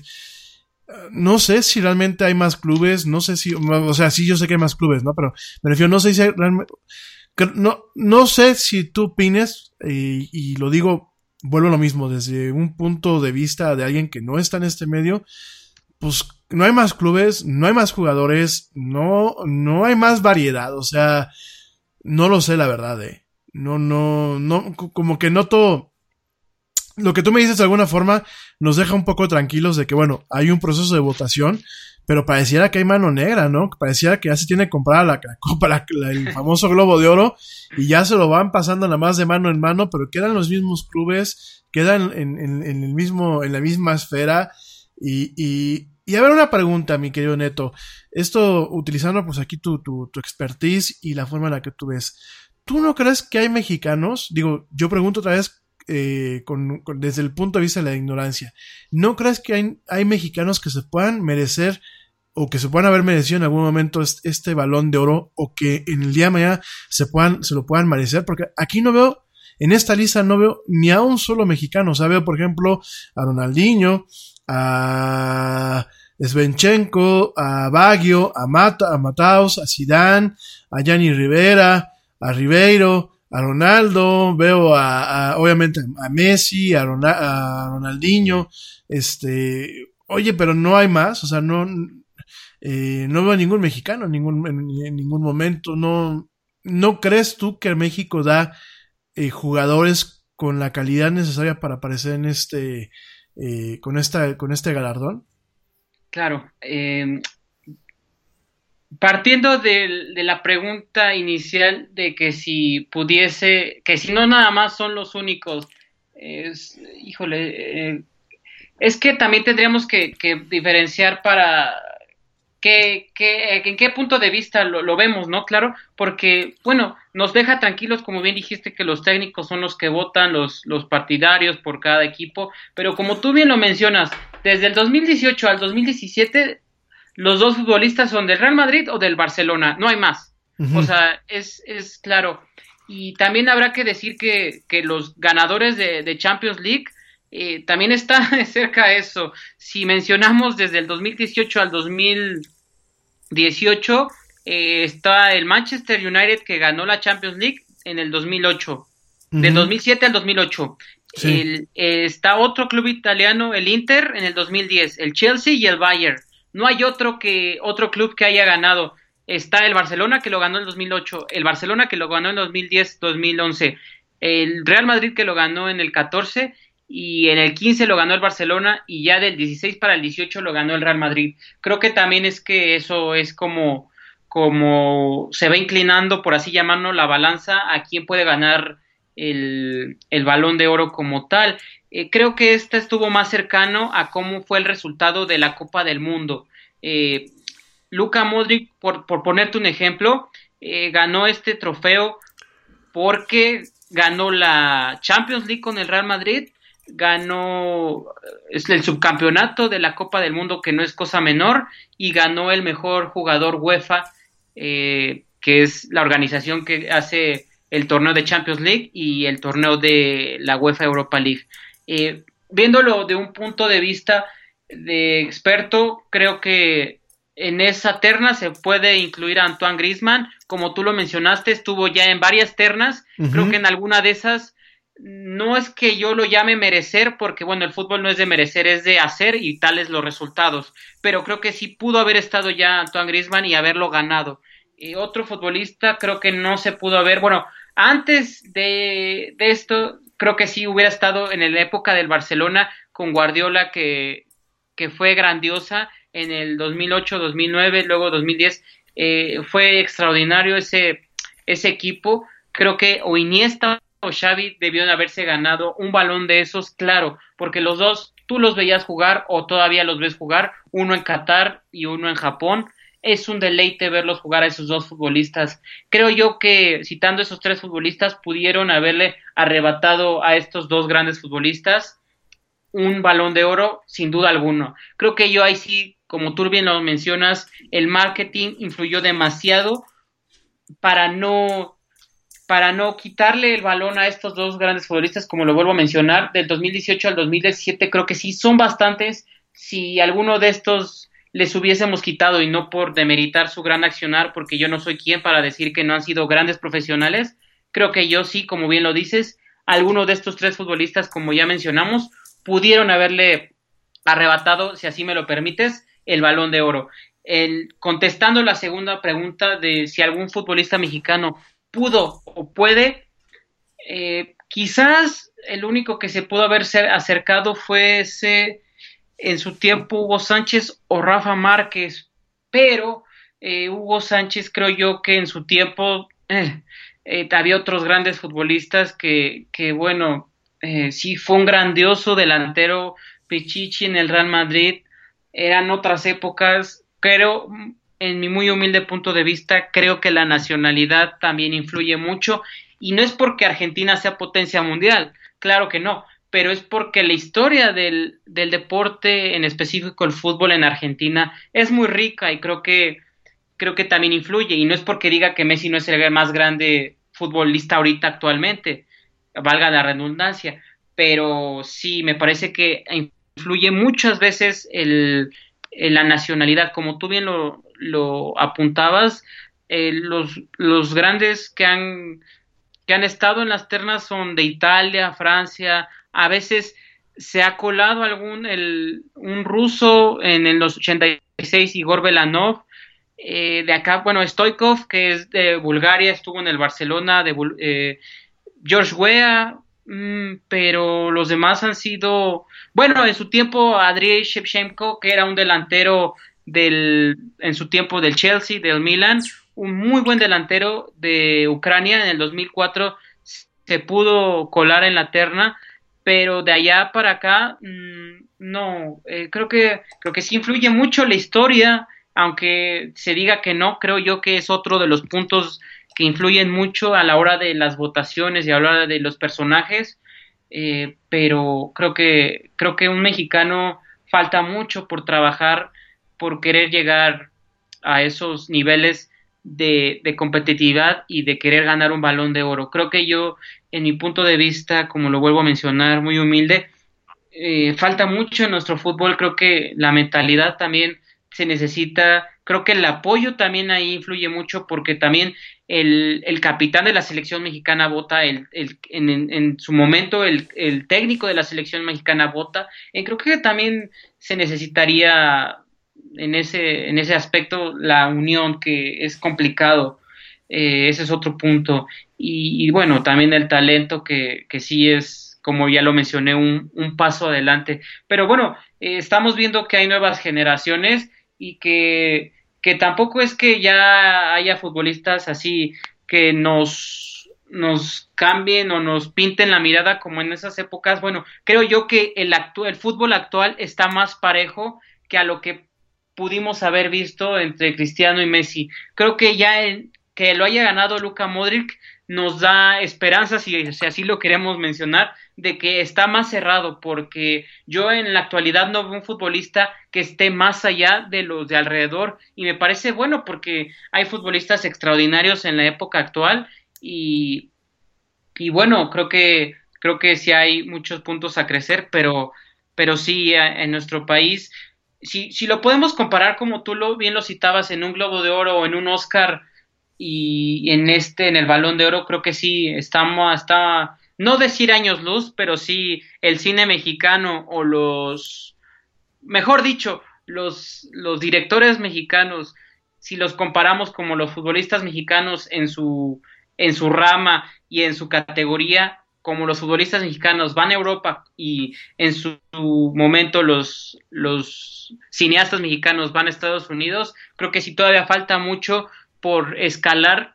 lo que ya han hecho los mexicanos en el cine a lo que se ha hecho en el fútbol mundial. Ok, ok. No, pues muy interesante lo que nos... lo que comentas, digo, una pena que realmente pues México todavía no tenga esa calidad futbolística para brillar en el extranjero en, este, en esos contextos.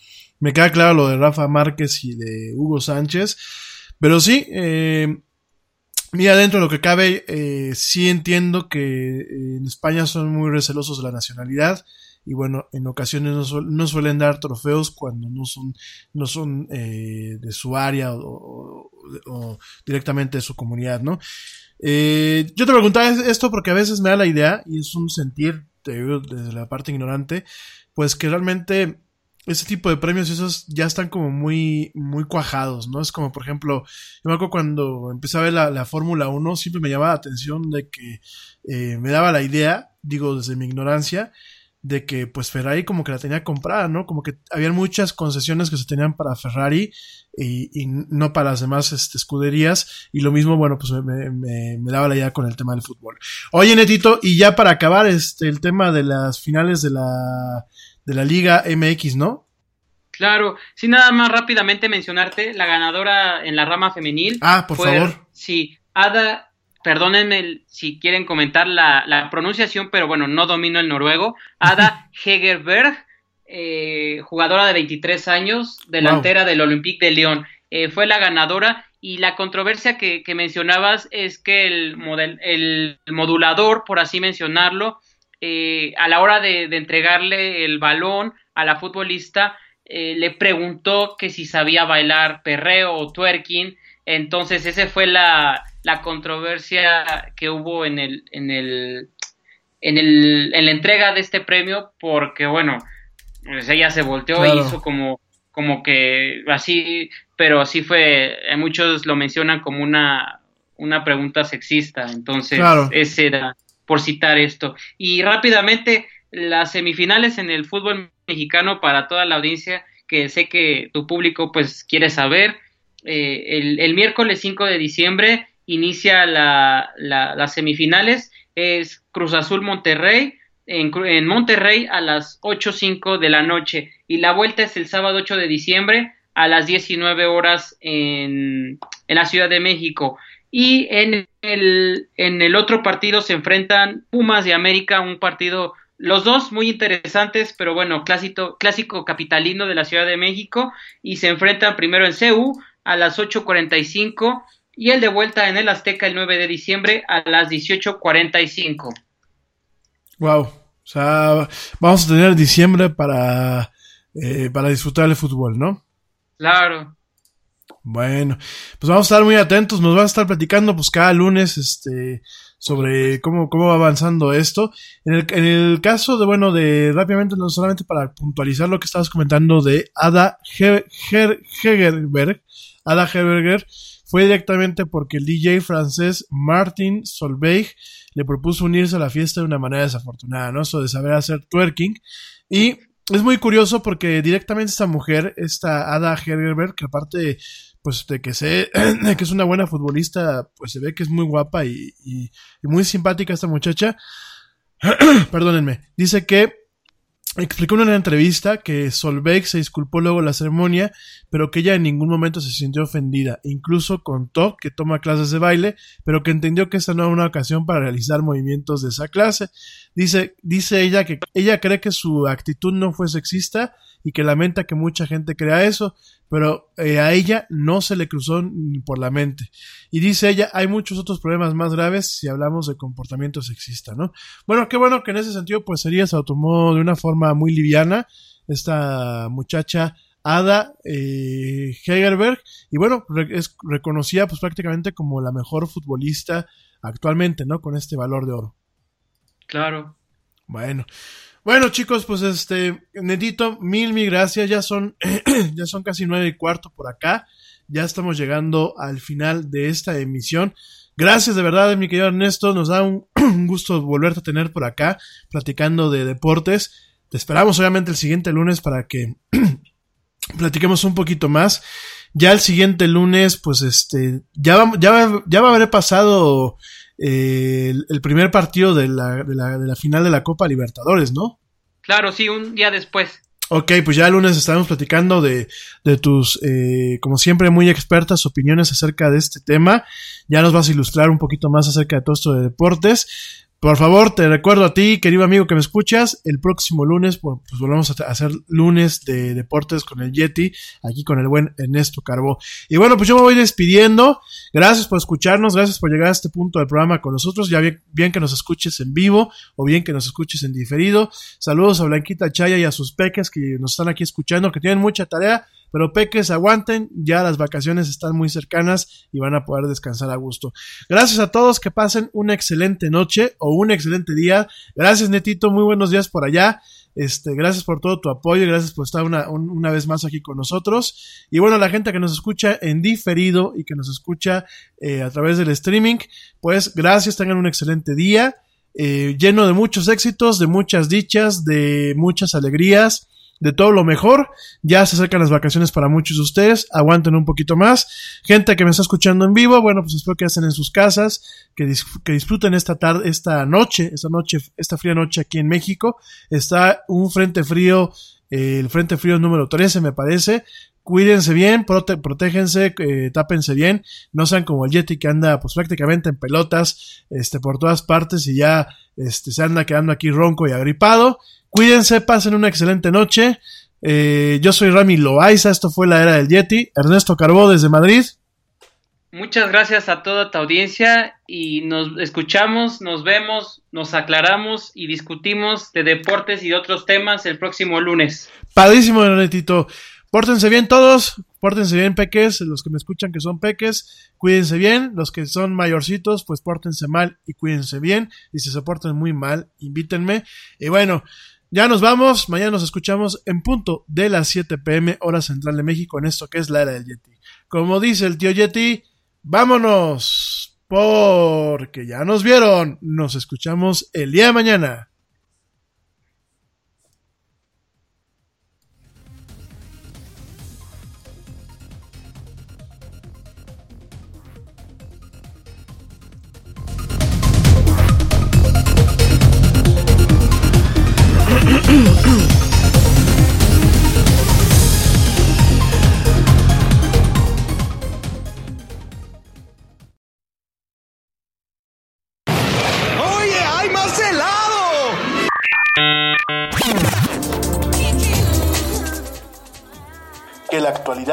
No te deje helado. Te esperamos en la siguiente emisión de La Era del Yeti.